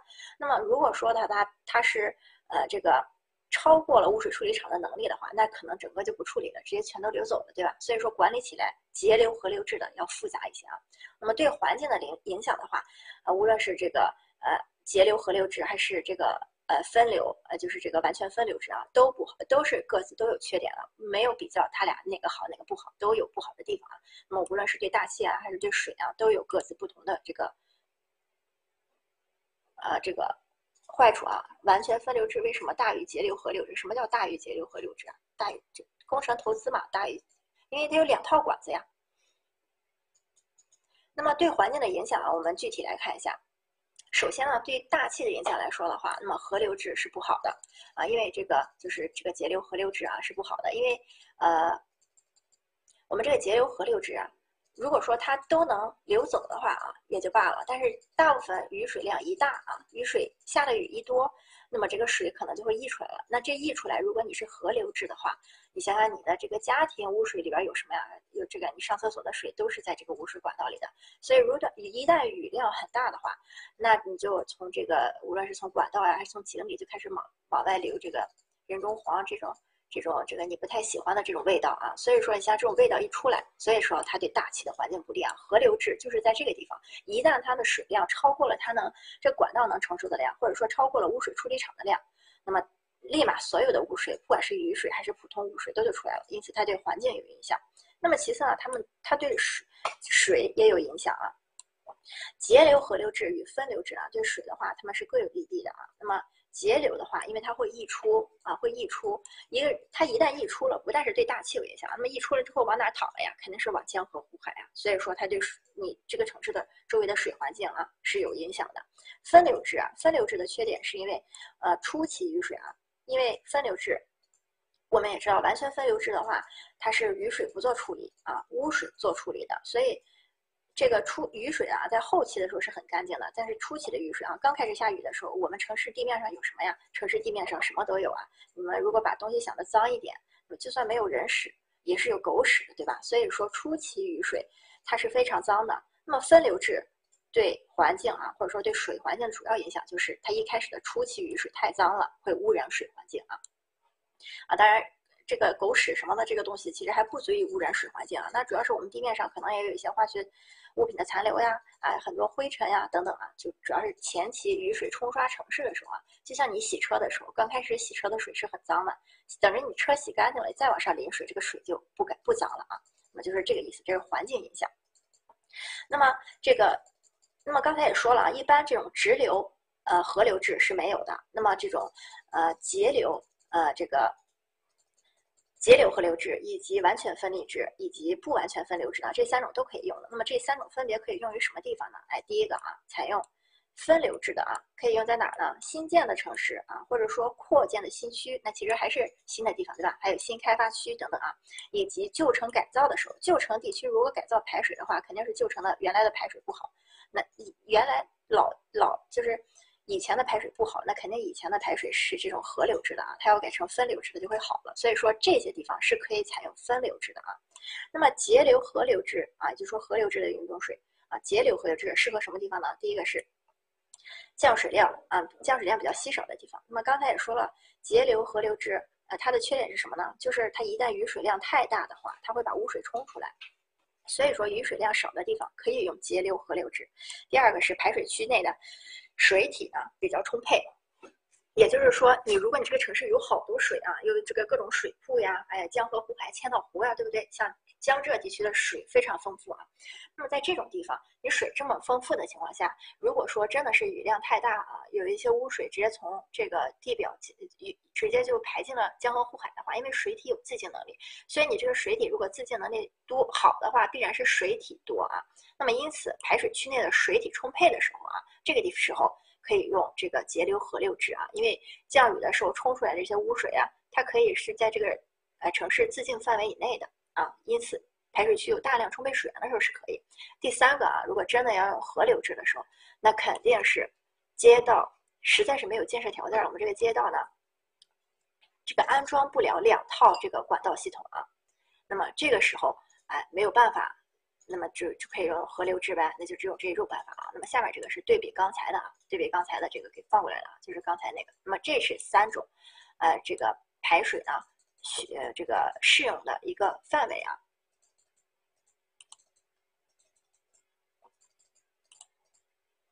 那么，呃，刚才，那么刚才呢，是对这个城市排水的一个总讲啊。那么之前也说了，城市排水主要分为两大部分，第一个部分就是排的雨水，第二部分就是排的污水啊。那么排的雨水的话，雨水排放主要靠呃两种方式，一种是自排啊，一种是自排。自排就是自己径流呀，靠重力走呗。一般我们的这个排水啊，都是这个自流啊，不太会这个加压什么的，是当然不是完全的，但是一般我们原则上。不用加压啊，那么第二种呢，就是强排。强排什么时候加压呢？哎，这个地方地势比较低呀，这个这个城市一旦下雨了，汇水全汇到这个地方，那这个地方又有农田，或者说又有人居住，那怎么办呢？用强排啊，用强排就是加加这种水泵呀，把这个低洼处的这个排出去啊。那么雨水主要就是这两种排放方式。那么所以说强排什么时候用强排啊？也不单单是低洼处啊，但凡是水这个地方排不出去了，或者是来不及排了，我们都可以用强排啊，都可以用强排。那么这个低洼处，对于低洼处呢，我们的处理方式啊，一共有三种啊，一种是强排，刚才说了。那么还有一种呢，填方。哎，如果这地方没什么用的话，你把它填了呗，就是把这个坑填了啊。当然是这也是经济的因原因素啊。这就说明强排，如果说你这个。强排，呃，因为强排我们要有这个发电机啊，什么泵泵站啊什么的，也是需要一定投资的。那么我们来看一下，到底是把这个地方填了比较便宜，还是投资这个泵站比较便宜？哪个便宜用哪个？所以填方的话，就是哎，填方比较便宜的时候，可以用填方。哎，那么第三种就是调蓄啊，比如说这个城市，呃，可能呃这个需要一些这个储备用水，或者说需要对这个呃洪水啊等等进行一定的分配啊。那么就怕这个城市雨突然太大了，那么我们怎么来进行这个水的一个调配呢？我们就用调蓄啊。那么这些低洼处就不做处理了。那么有的时候，如果低洼处没有人居住，或者说没有什么建设的话啊，那这个地方就当做一个备用的这个蓄水池呗啊，就这种调蓄的作用啊。这是低洼低洼处的一个三种方式啊。那么排水的一个划分呢啊，这这些就属于基本概念啊，这些就属于基本概念，不是什么考点啊。这就需要你这个掌握的基本知识啊。那么讲一下这个雨水的这个规划啊。那么雨水的这个工程的规划呢，主要是排水区啊的划分啊，要有划分排水区。它排水区的划分依据是什么呢？第一个就是利用天然的地形啊、水系啊，进行一个排水区的划分。那么这个排水区啊，我们就不能说按照这个这个城市的呃什么行政区啊，对吧？因为水这个地方刚才说，大部分都是这个重力。重力流啊，自流，所以说你这个区就是在低洼处啊，那你不能说另一个区就不管它了。所以说，利用自然的地形水系进行这个进行这个排水分区的划分啊，这是第一个。第二种呢，是这个利用呃高低分离啊，高低分离就是说高水高排，低水低排啊。利用自然地形呢，就是指这个这是一个城市啊，那么这儿有一个湖，这儿有一个湖，这儿有一个湖，哎，那我自然的就把这个城市啊划成这三个区就完事儿了，对吧？那么各自往各自的地方排啊。那么按照自然地形，那么高低分离的话，就这个高区，这个这个这个低区，这个高区，那么各自啊有它的一个，如果能有这个排水区的话，那么各自啊划分，然后各自排啊，那么这个就是两种划分方式啊，了解一下就可以了。那么这些数据啊也都不需要记啊，这些数据也都不需要记，只是给大家看一看的。那么城市的这个雨水啊排水系统啊，主要有这些东西啊。那么第一个是雨水的雨水口啊，也就是说你收集的这个口啊。第二个是雨水管渠，第三个是检查井，然后排水出口啊，溢流井和水泵站。那么我们看一下这个雨水口，雨水口其实就是咱们平常马路牙子啊，或者是这个有的绿化旁边的这个收集雨水的口啊。那么呃雨水管渠啊，雨水管渠就是这个排水管，就是排水管。那么溢流井啊，你们看我上面这个图啊，溢流井呢，就是指在这个一般收集口的这个位置，你看到了吗？这个溢溢流井啊，就是为了防止水太多的时候，有时候会倒灌啊，倒灌。你们可以看到溢流井的这个管子啊，是接在排水管的上面的。那么如果一旦排水管的这个这个水位过高的话，那么它就会把这儿慢慢的填满啊。那溢流嘛，就是满出来的这个啊，就满出来了，这就是溢流井啊，溢流井。那么这个排水出口就不说了，就是指就比如说工业污染了，有有一些工业排水啊，他们把这个排水出口放在这个河道啊两侧对吧？排水出口啊，那么这是溢流井，那么中间像溢流井和排水管中间的这块小管子啊，这块叫连接管，连接管。就给大家大致分一下啊，看一下这个城市的雨水系统里边有什么就行了。那么这个管渠的这个布置呢，一般来说，如果说排水出口啊设呃这个建设比较简单的时候呢，我们这个管渠呢最好是分散布置啊，分散布置，因为我们这个水呀，如果大家能够相互分散开，不要汇聚到一起的话是比较好的。因为汇聚到一起的话，很有可能就造成某一个地方这个压力特别大，或者说容易淹。所以说如果这个城市，也就说，这个城市比较平坦啊，建设排水口呀比较简单啊，没有那种高低错落特别复杂的这种情况的话，那么我们尽量把这个管渠分散布置。那如果说排水出口建设比较复杂的话，那么集中布置啊，这都是一些常识性的啊，就是你我如果没说的话，那么可能你不是很理解，但是我一旦说了的话啊，那么这个道理就很简单了。那么这个呃数据也不需要记啊，那么一般来说，道路啊小于四十米的时候呢。这个雨水管渠可以单侧布置，那么道路呢大于四十米的时候呢，哎，可以双侧布置啊。那么我上面这个图就是双侧布置的。如果我上面这个图啊是个单侧布置的话，那也就是没有这块，那就说这个道路不宽的话，那么我就把这个连接管直接通过来就好了啊，都一起到这一个呃这个管渠当中啊，管渠当中就可以了。那么这个雨水泵啊，雨水泵主要就是就是为了加压，所有的泵都是加压的啊。这个加压，这个有控制闸和没控制闸啊，这个主要就是雨水泵这个地方，它主要是看它有没有这个储水的这个空间啊。如果有控制闸的话，闸也就是大家知道是个门，对吧？那么如果说有控制闸，也就是说是有门的，有门呢，也就是说它有储水站的这种情况下啊，那么这个泵啊，那么这个雨水啊，到了这个储水空间里面之后呢，那么我可以存一段时间。如果不想存了的话，那么我们呢就把这个雨水泵安排在靠近闸的地方，对吧？因为靠近闸的地地方就是水出去的地方，所以往外泵比较容易啊。那么如果没有控制闸的话，也就是说可能就是一个嗯，就是一个低洼处，或者说就是一个呃这个。就是一个过程当中的一个一个区域啊，那么那么这个时候，那么出口呢尽量是集中布置，就是说这个排水的出口尽量集中布置啊，那么肯定是这个呃雨水泵的话，哎尽量靠近这个管道的这个出水部分啊，出水部分，那么这个就是看一下啊，这个不需要记啊，不需要记。那么雨水口啊。啊，刚才说了雨水口，也就是这个上面的这个部分啊。雨水口的话，一般间距的话，三十到八十米啊。这个都是因为大家都是呃考这个证嘛，多少都跟成都有点关系啊，所以这些数据看看就好了。这个不需要都不需要记啊，我再强调一遍，雨水口的话，间距三十到八十米，对吧？连接的管径那么二百毫米，坡度有一定的坡度，来主要是为了让它能自流啊。那么长度呢？呃，这个小于二十五米的时候呢，那么它的管子上呢也不适合有太多的这个，就连接管上啊，也不适合有太多的出口啊，就是太多的这个雨水口。也就是说，因为连接管刚才讲的是哪块儿啊？连接管就是这个溢流井和排水管中间的这个部分啊。那么如果它串联太多的话啊，这个连接管可能承受不了这个压力啊。那么检查井的话就比较好理解了，检查井就是指我们这个溢流井啊或者雨水管呀，它。总会有一些脏东西会堵塞的，检查井就是去通通井呀，呃，这个这个图上没有啊，那么可能就会有一些地方挖的很大，让人走下去去通疏通一下等等的一些这个检查工作的这些情况啊。那么这个地方我们也也有一个大致的概念呢，就是这个检查井越大呀，那么它所设置的检查井间距就可以越宽，因为检查井越大的话，我们人走下去可能能探索的空间越大啊。那你检查井越小的话，那尽量。它的这个检查井的这个就是数量就要多一点啊，多一点，主要就是类似于这种服务半径的关系啊，服务半径。那么排水的出口啊，雨水的排水出口分为淹没式和非淹没式，这个啊，我们就啊这个想一下啊，我们比如说这是这是水啊，这是水，那么这是这个旁边呢，这个是河啊，就是这个地方啊，这个地方是是一个河河平面啊，哎，那么下面呢是这个河床啊，下面是河床。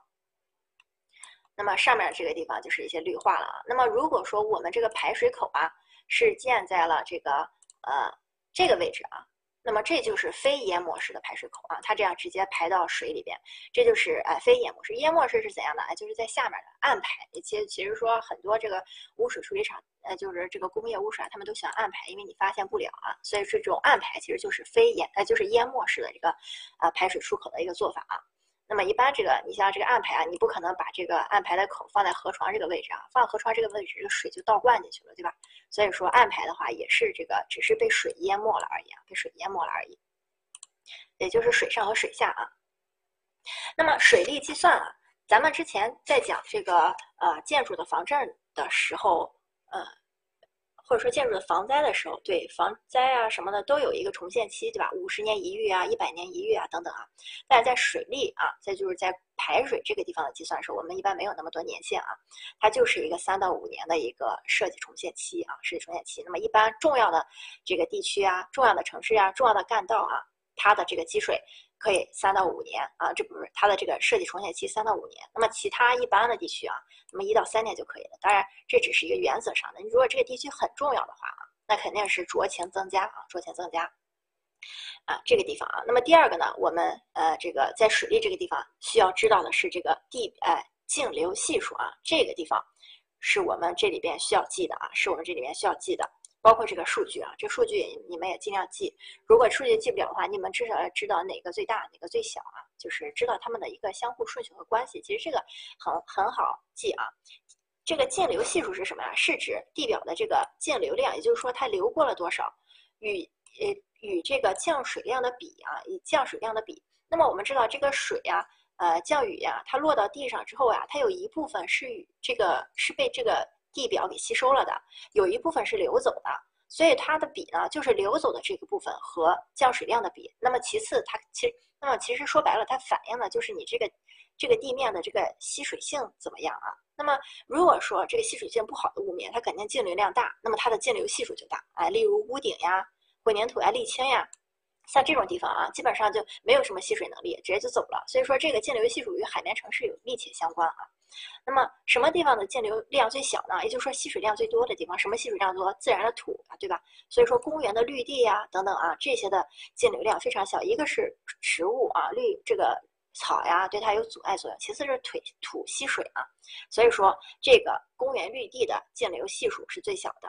那么不透水地面和透水地面，那肯定是不透水的地面径流系数大，对吧？透水地面径流系数小。那么这就看它是做了哪一种了。哪种材料啊，或者说哪种形式的透水和不透水地面啊，就不一定是谁大谁小了。所以说这个就是反映它的渗透情况的啊。只不过跟我们平常说的，它吸水量越大，它的径流系数越小；它吸水量越小，它径流系数越大。这个地方不要记反了就好了。径流量指的是它从表面上流走的这个量，而不是它吸收的量啊。那么雨水的这个呃雨水管的这个呃形式呢，也就分为管道啊、明渠啊和暗渠啊这三种。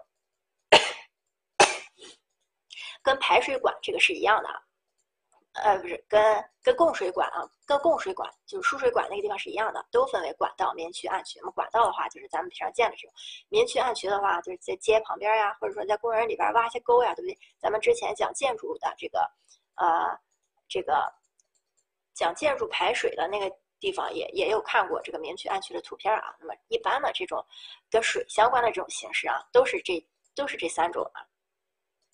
呃，明渠管道、明渠、暗渠。那么除了呃这些呃其他的一些水利计算，还包括什么呢？哎，就是管渠的一个连接方式。那么管渠的连接方式，呃，其实有三种啊，或者说还有其他种。那么基本上我们平常见比较多的啊，呃，或者说常用的，或者说书上让你记的啊，最直白的就书上让你记的就两种啊，管顶平接和管底平接啊，主要是看它接在哪。那么我们看一下右下角这两个图啊。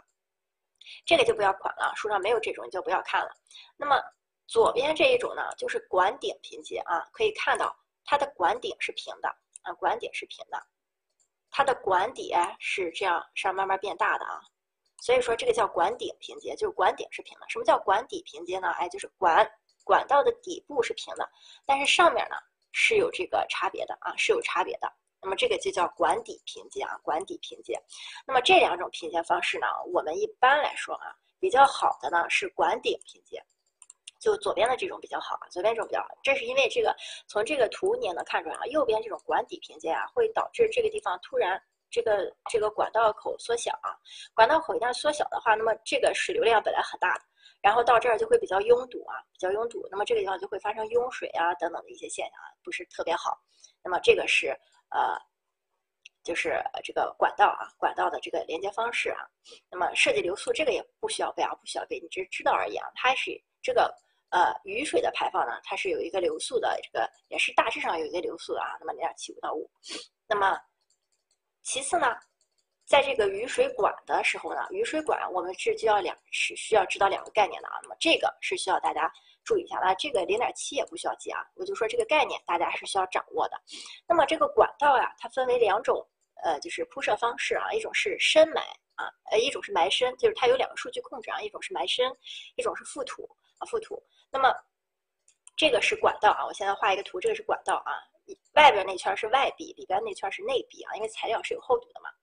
那么上面这个红线呢是呃这个土壤啊，就是说地面啊地面。那么埋深呢？埋深是指管道的内底，内底也就是说是这个地方与地面的距离啊，与地面的距离。那么这个就叫埋深。埋深呢，主要是它要高于河道的呃基底标高啊。新管的建设不得低于现状管啊。那么这个呃这个这个埋深，这个管道埋深高于河道基底的标高呢，就是我刚才前面讲的呃。讲的这个，在这个排水出口的这个位置啊，就是你这个排水出口呀，不能把这个排水出口放到这个地方啊，就是放到咱河床，哎，就是说这个河道底部平的这个位置，那会倒流的啊，就是这个意思啊。那么它这个埋深啊，你是要有一定的埋深深度，但是不要埋的那么深啊，埋到这个河道的基底啊。那么新建管不得低于现状管，这个是为了你接管的时候啊，那个就是比较方便。啊，新建管的话，你如果新建管比较低了，那你一接的时候，现状管就漏水了，这就是大致上的原则啊。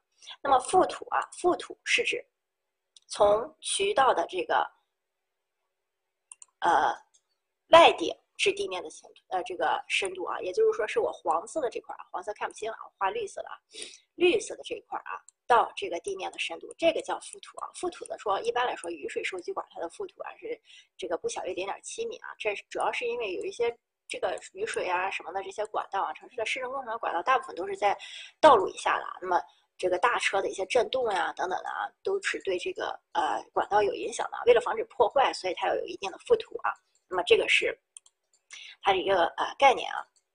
刚才一直都是雨水的处理系统啊。那么在污水处理系统这个地方呢？啊，污水量啊，首先就要对污水量进行一个估算啊。那么这个估预污水污水量的估算，那肯定就有分流制和合流制的区别了。如果是分流制的话啊，分流制，那么呃，这个它就是这个呃平均用水量啊乘以污水的排放系数，就得它的这个汗流污水量。汗流污水量就是指没有雨水的时候，这个污水量叫汗流污。水量啊，汗流污水就没有雨水，只有污水。就不下雨的时候，我们排放的污水啊。那么不下雨的时候，我们排放的污水啊，其实就是我们日常用水啊。就如果是这个普通的这个生活用水的话，那就是日常用水。那我们平常日常用水都干什么呢？就是喝，对吧？喝完了之后洗澡，洗澡之后还有这个什么做点饭呀什么的。所以我们每日的用水量啊，除乘以一定的系数啊，就是说你喝了那些蒸发了那些这个。把它排除了之后，剩下的都是污水啊，所以说这个汗流污水的计算啊，就是按照你的这个用水量来进行计算的啊。那么节流合流制啊，那么因为分流制，咱们刚才也说了，分流制呢，其实它分流制的雨水都不处理，到底是完全分流制还是不完全分流制，主要是看有没有第二套管道系统，对吧？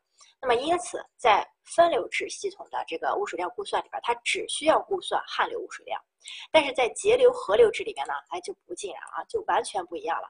节流河流制，咱们也说了，它是污水与雨水合流的，所以节流河流制的系统里边绝对不能只来计只计算汗流污水，还要计算初期雨水啊，因为初期雨水脏呀。如果说后期的话啊，后期的雨水因为比较干净了，就基本上没有什么污染了。反正如果真的多的话，也就排出去呗，这个汗流污水也没办法。那么因此呢，它只需要计算这个汗流污水和初期雨水的这个这个量啊。那么所以说一般。初期雨水量呢，我们是按照这个汗流污水量的这个倍数啊去进行这个呃估算的。那么它节流倍数呢，我们一般来说的话就一到五倍就可以啊，这个数据也不需要记啊，只是要记住。那么节流污水的话，它是由两部分组成的；那么分流制的话，它是由一部分来组成它的这个污水量的估算的啊。嗯，好，然后在污水厂的这个布局啊，污水厂。的这个就污水处理完了之后呢，污水出路一共就有三种啊，直接排掉了，啊，这个就是不处理啊，就是指分流制的这个分流，呃，完全分流制里边这些雨水，它就不需要处理，直接排，对吧？或者说直直排这个呃河流制也不处理，直接排，所以这是污水的第一个出路啊，就直接排走了。第二个出路呢，就是在污水经过污水处理厂之后呢，它可以处理后排放。第三种呢，就是处理之后我们再重新利用啊。那么污水一共就是这三个出路。那么污水的呃这个如果说污水不利用的话呢，那么这个污水厂呢适合建在城市的下游。城市下游，因为城市的上游啊一般地势比较高，因为上游下游是怎么分呢？就是看水水从哪流向哪，对吧？那么如果说污水不再利用的话，你把这个污水厂布置在下面，那么它利于汇集。啊，这个汇集全市的这个水，那么这个水厂可以建大一点，但是可能就这一个就够了。但如果说污水是需要利用的，我们要利用它的中水的话，那么污水处理厂呢，尽量分散布置啊，就是靠近一些这个污水的呃能产污水的这个大用户，主要就是为了啊这个水处理完了之后啊，那么直接再给它重新利用，那么就如果尽量的话。呃，靠近它的话，那么加泵呀等等的这些都会减少投资，对吧？泵站可能就会少一点。所以说，污水如果要重新利用的话，那么尽量是分散啊，是以分散布置。污水处理的选址啊，一共就有四个方面的要求。第一个，便于污水收集啊，便于污水收集；第二个呢，便于污水处理厂呢出水和排放，呃，出水的出出水的排放，也就是说，出完事儿之后呢，这个污水处理完了之后呢，这个处理完的水怎么排放，以及事故。排放就是说事故退水，如果说这个污水处理厂嗯发生不幸啊，发生了什么啊这个事故啊，这个崩了，就是说爆炸了之类的啊，就假如啊，或者是地震了啥的，那么污水怎么办呢？哎要。这个便于，因为这个全市的污水都汇聚到你这儿来了，所以你这个污水厂如即使不能用了，你也要保证它在事故的时候那么顺利的排放，别把污水处理厂本身就淹了，对吧？那么这个是污水处理厂的一个选址要求啊。那么第二，其他就是有这个足够的卫生保护距离，比如说咱们刚才讲了水源地的这个部分是不可以有水这个污水处理厂的这种建设，对吧？那么其次，交通和供电比较方便啊。那么污水处理厂是百分之百需要用电的啊，所以市政设施啊建设条件还是要配备上的。那么这个是污水处理厂啊，呃，我我看我看一下啊，分流不用处理污水吗？分流啊，分流分流不处理污水啊，主要就是为了就是好好的处理那个汗流污水啊，就是更好的处理汗流污水，呃，所以说才采用分流制的啊。防止这种一下雨天，然后就把这个这个就是我们的这个污水就给排出去了啊。那么在这个污水啊，在污水处理的这个问题上呢，污水的这个处理呢，一共分为三种啊，一共分为三种。第一种是一级处理，第二种是二级处理，第三种是深度处理啊。深度处理就是一般这种我们嗯这个处理不了的这种情况啊，我们采用深度处理啊。那么一级处理啊，主要就是指物理处理啊，就是沉淀呀；二级处理主要是化学处理啊，什么生生物呀、化学啊、生化处理；三级处理就是其他的啊，实在是处理不了了，看看是排到哪儿呀，对吧？就是这种感觉呢，就处理不了的所有其他方式，除了沉淀和生物之外，其他方式就是三种啊。但是这个地方千万不要忘了，还有第三种啊，不要忘了。那么污水这个呃的收集。污水的收集啊，城市当中的这个污水的收集呢，一般室内的这个呃污水管道呀、设备呀，室外的污水管道呀，还有检查井啊，还有这个污水泵站，那么这个都是一些污水收集处理需要用到的东西。那么咱们刚刚才讲雨水的时候，是不是讲过这个什么溢流井呀、啊检查井啊等等啊？那个是雨水啊这个的设备，那么这个是污水的设备啊。也有检查井啊，那么也有泵站，那么这个在一般呢，在分流制的这个污水收集系统里边呢，污水的管道呢，一般都是沿道路布置啊，通常布置在污水量比较多的道路一侧。那么就是单侧布置的时候啊，单侧的布置的时候，一般放在污水量比较多的一侧。也就是说，这是一条道路啊，左边可能是工业啊，那么右边可能是住宅区。那么如果说这个工厂的污水处污水量很大的话，那么这个管子呢就靠近它布置啊。那么当道路哎又是大于四十的时候啊，那么考虑双侧布置啊。那么这些数据肯定是通用的，因为我们在这个就是整个城市这个管道布局的时候啊，这些管子大部分都是放在一起或者说就近排布的啊。所以说像这种数据型的东西也基本是一样的。那么这是在分流制啊。那么河流制的里边呢，因为这个污水管道呢是由河流管和节流管啊同时组成的。啊。那么节流管呢，一般都是沿着这个河道的岸边呀、绿化带啊等等的这个布置啊。那这个其实没有什么意义啊，那个主要就是这个大致上看一下就好了。这个也不是什么考点啊，也不是什么考点，就是基本的一些概念。但是上面这个污水处理分三种啊，这个是是要记住的啊。那么在水利计算这里边啊，污水处理的管道同样也是按照最高日、最高时的这个呃流量来进行计算。所以说，但凡跟管道相关的，一定都是啊这个呃污水管啊，一定都是呃不一定都是最高日加上最高时啊，加上最高时。那么污水管，我们这个排呃这供水的时候啊，就是说你喝的这个自来水啊，它的管子呀是需要有压力的。那么这个管子如果有压力的话，这个管子就肯定是满的啊，是满的啊，因为这个水满了之后你才能加压嘛。但是在这个污水处理的这个地方啊，它的这个管道里边并不是充满的，而是就是尽量让它保持在百分之六十啊到百分之七十五的这个满度啊。那么这个地方就出来一个新的概念，就叫做设计充满度。它主要就是指污水在管道中的水深与管径的比值啊，也就是说这是一个管径啊，内管径。那么我的污水呢，可能就是哎就到这儿啊。那么它的水深是什么？水深就是绿色的这个部分啊，绿色这个部分和它的管径啊，和它管径的比值就是这个设计充满度啊。所以说污水啊都不可能是满着流的啊，你毕竟还要有下雨呀等等的这种特殊情况啊。而且你满着流的话，如果你里边有突然有什么堵塞物的话啊，那么这个管子基本上就堵住了，对吧？所以说污水管子其实不是满的啊。那么它的这个设计流速呀，一般来说它呃至少也是零点零六，这些数据都不用记啊。那么它的污水处理管啊，因为它的管材不一样，那么可能它的最大流速也不一样啊。那么设计的管径，污水处理管啊，咱们刚才讲供水的时候，那个管径基本上就是二百，对吧？那是干管啊，支管什么的可能更小。那么在排水这个地方，因为我们要保证它有一定的空隙，就说管子不满，所以这个管径至少都是二百，对吧？至少都是二百啊。那么你就是说管径要比排呃供水的大一些啊。那么有坡度也是为了它自流啊，能自流就自流。那么下面这个数据也不要也不需要记啊。那么管径的话，呃，如果是二百到三百的话啊，就是说越少的管径，那么它的充满度要越低啊。嗯，这个也比较好理解啊。大管径的话，虽然它充满度高啊，但是它上面这个还可以调节的空间还是比较大的。那么小管径的话啊，你如果就嗯就是太高的话，那么它上面的剩余这个富余部分就不不多了啊。所以管径越大，其实它的充满度可以设计的越大啊。那么这个地方呢，这个第二句话啊，污水的总变化系数随平均日污流这个呃这个平均日污水流量的增大而减小呢，这个不是什么考点啊。但是我怕有的同学看书太仔细了，所以我这个地方稍微解释一下这句话啊，可能你担心有的不理解啊。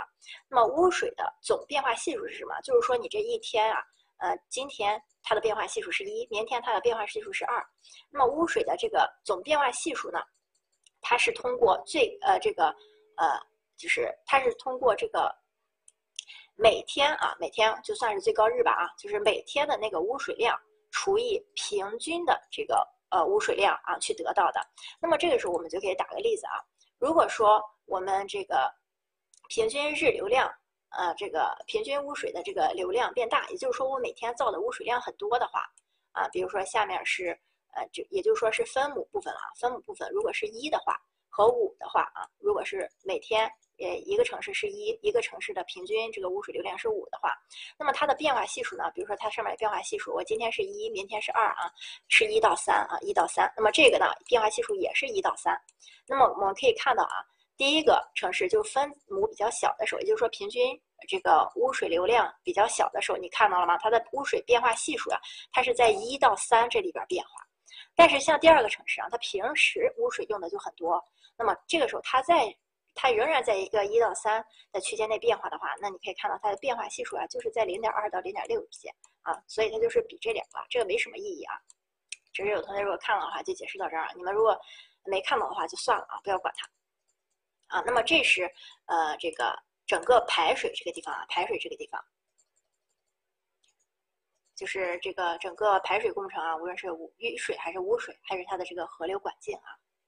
那么，我们再休息一首歌的时间啊，再休息一首歌的时间。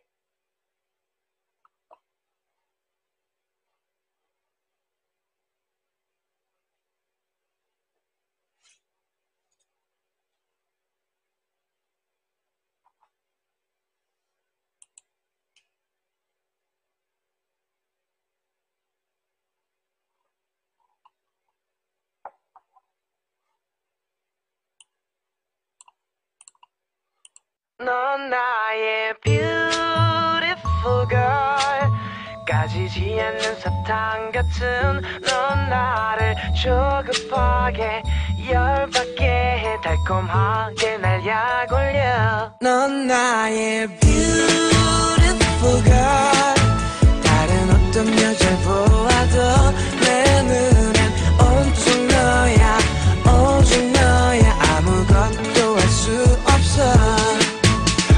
어쩌다 널 보게 되고 또 가까워지고 어느 순간 난 네가 없이 넌단몇 분조차 참기 힘들어져. 내 스나루 속 네가 단맛이 되죠. 이 커피 속 하얀 설탕처럼 널 삼키고 마구 휘젓고 싶어 마 고개 숙이지 마 봐도 봐도 다시 또 보고 싶거든. 이제 누굴 봐도 너로 보여. 넌나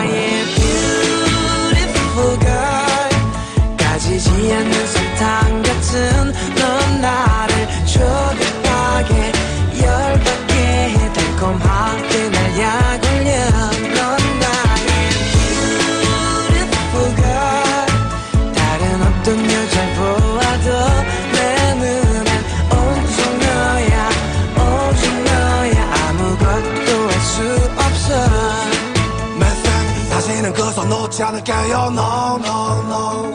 가끔씩 네가 짜증 부릴 때도 no no no. 난 너만 바라보는데 너는 다른 곳을 왜 이대로 정말 죽을 것만 같아. No no no. Hey girl 감아도 눈이 부신 걸 누가 널 이겨? 자꾸 다른 남자 찾는 너티게? 두근두근 나게 입 맞춰주며 아무리 잊으려 해도 하나 둘셋 하나 다시 처음으로 내 맘이 내 맘대로 되질 않아. 그저 어날렁 여덟 밤이만 입좀 가리지 마 고개 숙이지 마. 봐도 봐도 다시 또 보고 싶거든. 이제 누굴 봐도 너로 보여. 넌 나의 그냥 유세탄 같은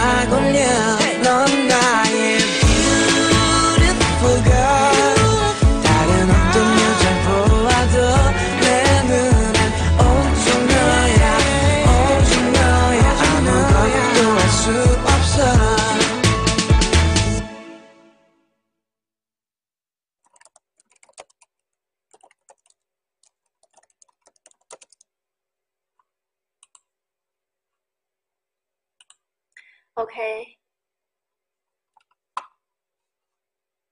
那么这个是呃排水啊。哎呀，我刚刚第一节课讲完了之后呢，我就把录屏给暂停了，然后第二节课到现在我忘记录了，所以大家在明天上传的那个 视频里边啊，第二段部分我会在课后重新录一遍的。然后我们现在讲第三个部分啊。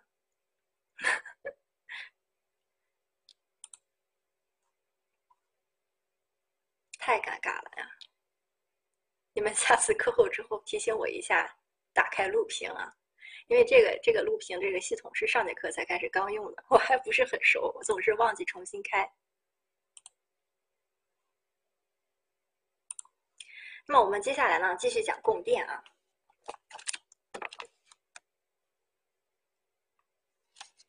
供电这个地，其实供水这个地方呀，呃，供水这个地方的难点啊，那个那个这个什么水的保证率那个地方，那不是一个难点啊。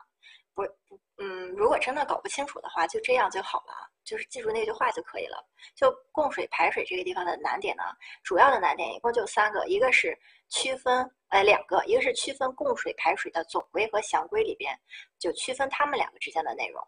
第二个难点呢，就是呃，区分，就是做好那个排水的那四种方式啊，河流制和分流制。那么直流河流制和节流河流制，对吧？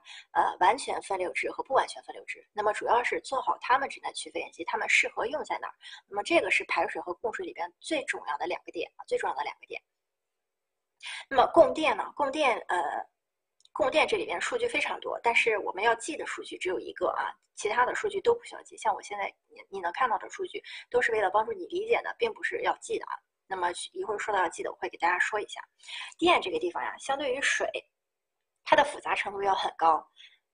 我录屏了啊。哎，放歌不可以录上啊！这个前几天还被还被助理给说了，不能把歌录上啊，对吧？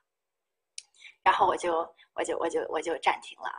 那么城市的这个供电系统啊，因为它呃非常复杂，它有一个送电网和一个配电，除了电源之外，还有送电网还配电网。其次呢，它的这个电网的电压有非常多的变化，因此供电系统这个里边呃要比排水复杂很多。但是排水比供电系统的分值要多啊，要重要。供电这个里边啊也就一分儿啊，呃如果不是出在多选，一般几个一定是单选的，多选没有太怎么出过供电啊，比较少。但是这一分儿其实你们听起来可能会更晕一点啊，因为供电比较复杂啊。尽量你们就当你们觉得晕的时候，尽量把我跟你们说的那个重点啊，把那个地方记住了就好。其他的地方就是一些常识性的东西啊，就是因为电的这个地方常识比水而言，电的常识要更少一些啊。对于我们普通而言，反正我是觉得电的这个地方，我所说的常识其实不那么常识啊。水的话常识就嗯比较简单一点啊。那么首先我们要知道城市供电系统呢，哎分哪哪个部分啊？第一个部分是电源啊，第二个部分呢是送电网，第三个部分是配电网啊。配电网这不能说电网和电源啊，所以电这个送电网和配电网是两个部分的。送电网是什么地方？是输送电的地方。配电网是什么？是指这个电网调压啊，就是往你们千家万户输送的时候，那个叫配电网，给你去配电。送电网是什么？我这个。嗯，从大坝发过来的水，或者说从这个郊区的这个这个核电站呀等等发过来这个电啊，它是要通过高压输送到城市的啊，或者说到城市市中心啊，或者说到城市的这个复合中心啊等等啊，用电复合中心。那么，因此送电网和配电网是不一样的，是不一样，它属于两个系统啊。那么这是第一个城市的供电系统。那么城市的电源啊，也就是说这个地方说的电源，不只是发电厂这一种形式，还有什么呢？接受市域外电力系统。呃，电能的这个变电站场所，它也属于电源。啊，这个变电站场所是属于电源的。那么这个地方呢，城市的发电站，你一般来说的话，火力发电站是吧？这种一般是在城市自己的啊，一个城市可能有一两个。那么远一点的是什么？最我们我们国家最有名的发电站，也就是三峡发电站，对吧？那像日本什么发电站比较有名啊？日本的这个核电站很有名啊，但是我国也有啊，只是说它的更有名，对吧？那么这些，那么如果是核电站远处的这个核电站，或者是三峡水坝发过来的电站，它必须要经过变变变电所啊，因为长距离运输的电，电和水不同，水的话啊浪费，也就是漏点水，对吧？管子做好了，基本上不太漏啊。电就不同了，电是输送过程当中必须有浪费。高压为什么要用高压输电线呢？因为高压输电线的浪费比率比较小。你如果用低压输电线的话，它在这个电线上本身就耗费一些电啊。因此，接受啊域外电力的这个电能的电压电源变变电所啊，或者是变电站，也是一个呃城市的一个电源啊。那么送电网呢，主要就是指这个送电线路啊，二百二十千伏啊，这是千伏，你们家的是二百二十伏啊，这个是千伏，所以它是高压电啊。那么二百二十千伏的变电所呀，啊，这种就算是一个送电网里边，就是主要就是高压的这个送电网啊。那么一般来说的话，这种送电网呀，最好就是两回路啊，两回电线源。这就像我们水源的时候，你如果能找两个的话，最好找两个啊。那么找一个的话。有两个送线，有两个这个配水管是吧？有两套配水管，那是当时这个上上那个 PPT 上写的是有两条这个输水管，对吧？那么这个地方也是一样的，如果是送电网的话，最好呢有两回电线电源线，也就是说还是这个两套的感觉啊。那么这个两台变电主机，那么就是为了那平常两台都用啊，或者说这个是为了应对高高峰高压期间的啊。那么如果说一台坏了的话，也不至于城市整个的这个。电力系统都完了，对吧？那么如果说真的就只能是这个单回啊，就是说小点城市啊，那么它的这个变电所呀，就建在低压啊低压的内侧，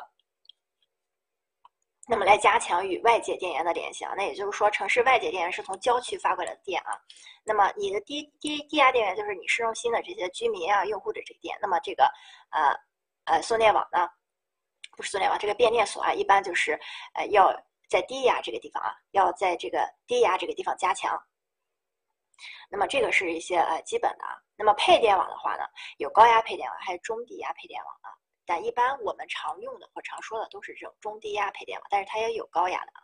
那么中低压的配电网呢，它的规划设计中呢，应该包括这个就是呃，就给大家说一下啊，中低压的配电网呢，除了我们这个。供我们这个使用啊，我们这个使用者使用之外，那么还包括这个，啊，道路的路灯啊，啊，以及这这些这些部分的一个发展啊，那么也属于一个中低压的配电网。这这个啊，这些呢啊，这样这些都属于常识啊，你知道这个名字就好了啊。哎，这一页主要就是你们要知道这个供电系统里边有什么啊，有什么电源、送电网和配电网啊。那么这一页的第一个啊，就是送电这里边的第一个重点啊，也是这个。我们这个章节里边啊，尤其是前面的水电啊，水电这里边的城市总规和城市详规这里边是非常重要的啊。这个供电这个里边的城市总规和详规啊，其实呃比较好区分，可以我觉得是比前面好区分的啊，是因为他们的这个主要的矛盾点或者说主要的不太好呃这个区分的点，就是我这个地方的第三条和我上面的这个第六条啊，上面第六条。那么我们来看一下城市总规阶段。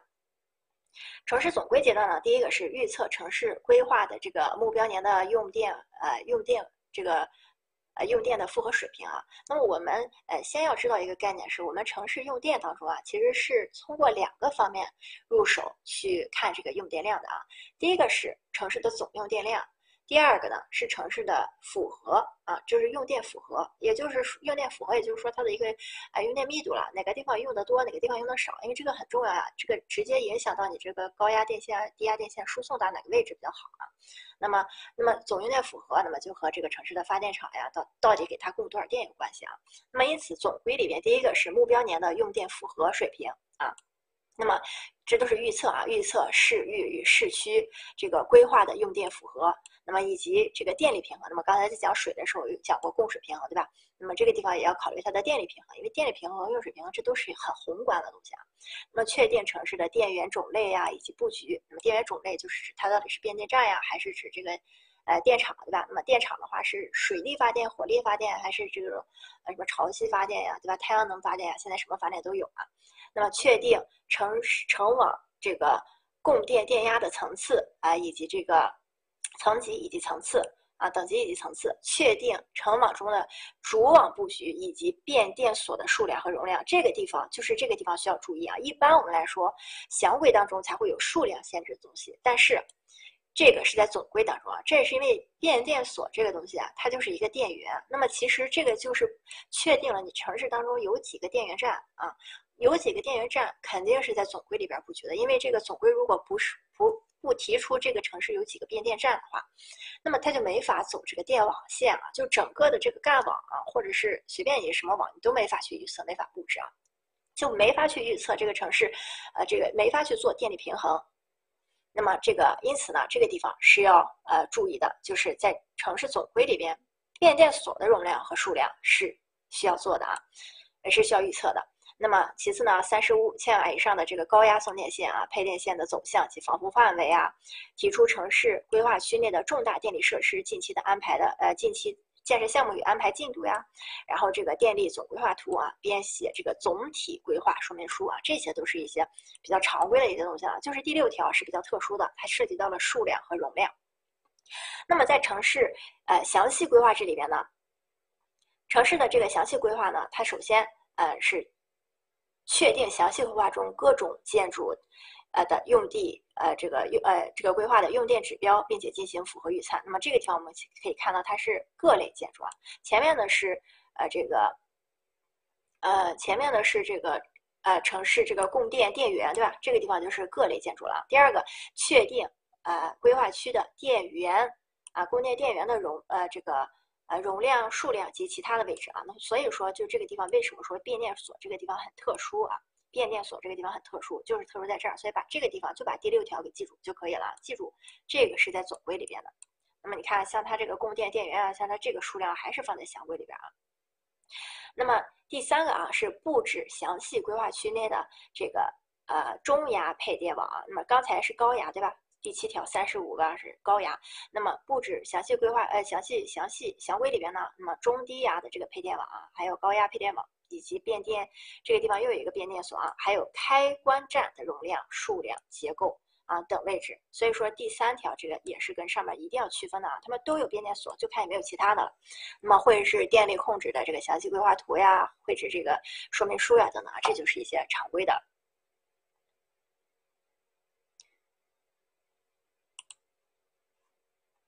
那么在供电这里边啊，一共分了这种呃呃，就是供电的这个分类啊，也就是说我们实际上在城市当中用电分类啊，分为好多种，就按照好多种方式可以分啊。那么第一种分类方式呢，你可以按照全社会呢，可以按照这个用电，一共分为八类。那么这八个类包括什么？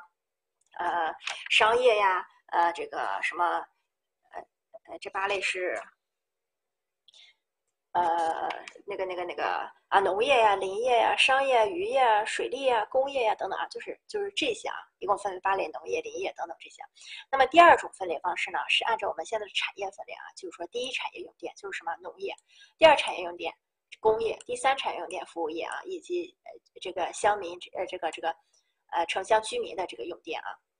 那么这是第二类啊，第二种分类方式。第三种分类方式呢，一般是说从事这个根据用电符合的这个分布情况，那么包括一般符合区，也就是说均匀分布的这个符合区，还有点负荷这两类啊。那么一般点负荷都是这种大型的工业建筑，那么它的用电量非常大，而且可能是高压电输送进去，所以它是点负荷啊，点负荷。一般来说啊，都是工业的。那么第四种呢，还有一个分类方式是，呃，这个城市呃，根据城市的这个建设用地去进行分类，比如说什么 R 呀、G 呀，对吧？就根据这些去分类啊，或者说根据这个呃建筑去分类啊。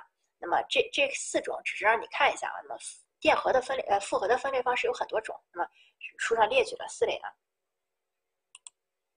那么在总体规划这里边，呃，就是在城市的供电系统这里面呢，我们要了解这个。呃，这个就是供电预测的方法。那么这个方法呢，这两年呃可以说不是那么着重了啊。但是前几年的话是非常重要的一个考点，所以咱们大家还是稍微梳理一下啊。那么这个地方呢，记的方法其实也很简单啊，你就是把这个这个地方记住就可以了，把详规里边它的这两种方法记住就可以了。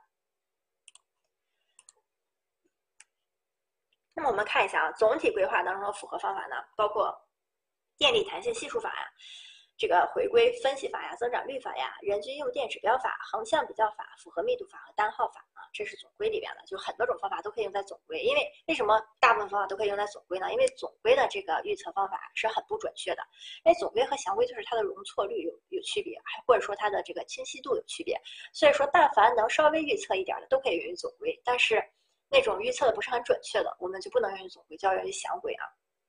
那么在详规里边符合的预测方法呢，一般是用这个呃单位建筑面积符合这个指标法。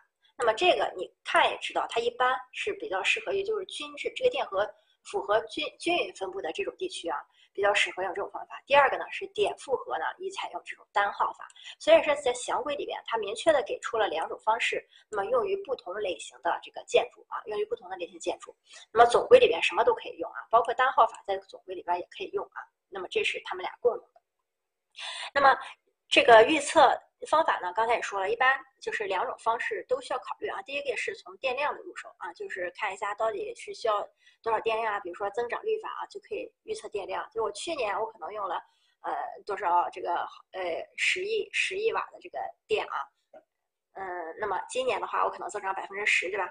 那么这是增长率法啊。那么符合入手的话，那就是看这个地方有没有什么新建设呀，看这个地方的符合会不会增加呀，啊等等啊，这是电量预测方法。那么像下面是个呃这个什么电量的预测常用方法以及它的这个适用适用的环境呀，现在已经特别不重要了啊，所以呃也不用过于纠结，我们就是捋一下就好了，基本不太会考了。那么第一个是这个单号法啊，一般就是对工业区比较合适，对吧？就计算点负荷的这种形式啊。那么一般呃这种嗯大部分的方法其实都是适合中远期，呃就近中期的，像前三种都适合近中期啊。什么综合用电水平法？综合用电水平法其实就是这个城市什么商业用地呀，呃这个就是离嗯商业用地啊用了多少是吧？这个呃公共建筑用了多少？呃以及呃。居民建筑用了多少？呃，这个就像农村建筑用了多少，城市建筑用了多少啊？那么就把它们加起来，这就叫综合用电水平法。那么外推法的话，一般就是外推法，其实就是用数学公式去计算的这种方法，一般都是外推法，包括回归分析啊、平增平均增长率啊都是啊。那么像弹性系数法呢，一般是只用于较和这种中期或远期的一个呃大的规划的目标的预测值。所以你看它的中远期的话，肯定也是总规里边的一个数据啊。那么符合这前四种呢，都是对电量的一个符合啊。那么如果是从复合入手去预测这个用电的话呢，那么一般来说的话，就是复合密度法啊，就比较适用于市中心比较分散的这种呃这个电负荷的预测啊。也就是说，复合密度法适用于比较分散是什么？就是说负荷比较均匀的这种地方，不会有某一个点这个用电量或用电负荷特别高啊。这个大致看一下就好了。对。符合就是单位，就是，对，就是单位面积的用电量啊。那么在呃电源电源规划这个地方，刚才说了种类一共有两种，对吧？城市的发电厂，哎，以及这个变电所都属于电源。那么在电力平衡这个地方呢，嗯，一般来说电力平衡呀也是分段呃分阶段和分区进行的。分阶段主要是分时段啊，那每天的这个呃电力平衡每每天呃或者说每嗯。就是不同季节啊，这个或者说不同月份，它的用电量是不同的，所以分阶段。那么分区呢？哎，就是这个呃高负荷这个密度区或低负荷密度区啊。那么这种它的它这个电力平衡呢，要通过这两个来进行啊。那么上面这个是电力平衡的概念啊，主要就是预测负荷水平和分布情况的。那么应该与电力系统规划中成网安排的电源容量呢进行一个电力平衡啊。这就是一个概念，没有什么需要讲的。那么这一页也是基本常识啊，没有什么考点。那么这一页啊，电源的分布这一页，这是一个考点啊，就是我们书上呢，当然我们现在实际生活中的发电厂非常多，对吧？这个什么水力发电厂、火力发电厂、核电发电厂、去这个潮汐发电厂、太阳能发电厂、风力发电厂啊，有非常多。但是呃，比较普遍啊，或者大部分使用的呢，我国的话当然水力比较多啊，因为我们这个书考的都是些普适性的东西，所以我们只。选取三种发电厂去记就可以了。第一种，其实这种，嗯，能淘汰的的话，我们其实肯定会淘汰，对吧？耗能太高了啊。那么火力发电厂，火力发就所有的这个，我们下面介绍的是火力发电厂、核电发电厂还有区域变电所。对于这三种啊电源呢，他们的规划的时候都有一个总体共同的特点啊，没有什么好对比的。那么一个是要符合这个近远期的规划，对吧？符合上位规划。第二个呢是用这种地质条件比较好的劣地啊，地质条件比较好是指它不会发生这个什么啊泥石流呀、呃坍塌呀，或者说地震啊，这地质条件比较好。劣地是什么呢？劣地是指不能做耕地的这些地啊，也不太适用于建设呀等等的这些地叫劣地啊。所以这两个条件不矛盾啊。那么其次呢，这三个电站呢都适合啊靠近复合中心布置啊。都适合，呃，那么这个地方大家就要明确，复合中心啊，不见得是市中心啊。就这些电站，像核电站，它肯定跟市中心要有距离要求的，呃，或者说跟这个人很多人的地方有密集要求。但是大家要知道，复合中心不一定是市中心啊，因为如果是刚才也说了，其实这个我们的工业用电比我们普通的居民用电要多得多，所以很有可能复合中心是在郊区啊，是在郊区。那么所以说，他们都是要靠近复合中心啊。哎，都应该啊，就是尽量啊，尽量。那么其次呢，他们要经济合理。那么再就是靠近水源呀，靠近道路呀，有这个呃呃有这个一定的环保要求的这个呃，不能建在不这个，比如说这个什么一级水源呀，呃这个二级水源啊，保不能建设在这种保护地里啊。那么交通要方便的地方。那么其次呢，就是我们的电呀，我们的电和水不同，我们的水就在管子里走就可以了，它没有什么嗯破坏性啊。但是我们的电，尤其是高压电，大家也知道，你不能去靠近高压电，很有可能你就会嗯受伤，对吧？它可能会不论是靠近一些呃这个什么。呃，煤灰比较多的地方，易燃易爆的地方呀，或者说你靠近人的地方，它都会有一定的危险性啊，它对周围有一定的辐射性。那么因此呢，在电源这个地方，它跟水呀、供水排水它的一个区别就是它要有一个进出线的余地啊，也就是说供这个输电线和送电线啊，配电线和送送电线和配电线啊，进出线的时候，这个都要有一定的宽度啊，就是说安全距离，这是他们都有的共同特点，就这这三个发电厂。那么我们要记的是什么呢？我们要记的是。它们的区别啊，它们的区别。第一个，火力发电站，火力发电站大家也知道，它就是烧煤、烧炭，对吧？那它烧完了之后，灰去哪儿了呢？灰就是储存下来。所以说，火力发电站一个比较特别的地方，就是它是有一个储灰厂的，它的储灰厂的容量要求有十年的这个储灰量啊，十年储灰量。这个地方大家主要记住，它需要一个储灰厂。第二个呢是核电站，核电站的要求那就是我们的常识了，对吧？不能，那就不能有人，基本上它的周围啊，所以说厂址呢，核电站的厂址要在人口密度低的地方，这是它特别的。那么以核电厂为中心，半径一千米内为隔离区。那么在隔离区呢的外围，那么人口密度也要适当，也就是说在隔离区外还有一个限制区呗。那么在这个外围的植物。也要有所选择的种植，不能在周围建设什么炼油厂呀、水厂呀、化工厂呀、医院呀、学校啊，就这种地方就不适合建在核电站旁边啊。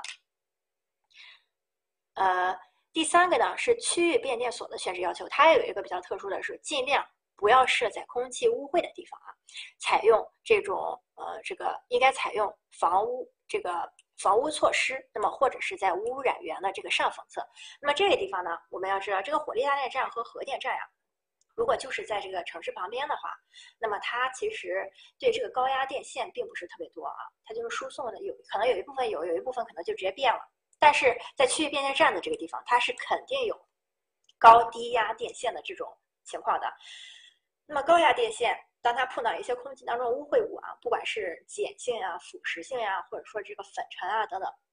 它都会有一定的危险性，因此在区域变电站这个地方一定要，呃，防止它尽量不设在空气污秽的地区啊。那么，什么叫污染源的上风向？污染源上风向、下风向的话，如果有污染源的话，那么污染的下风向就是有污染的地方，上风向就是它的没有污染的地方，对吧？就风不往上风向吹，风是从上风向往下风向吹的啊。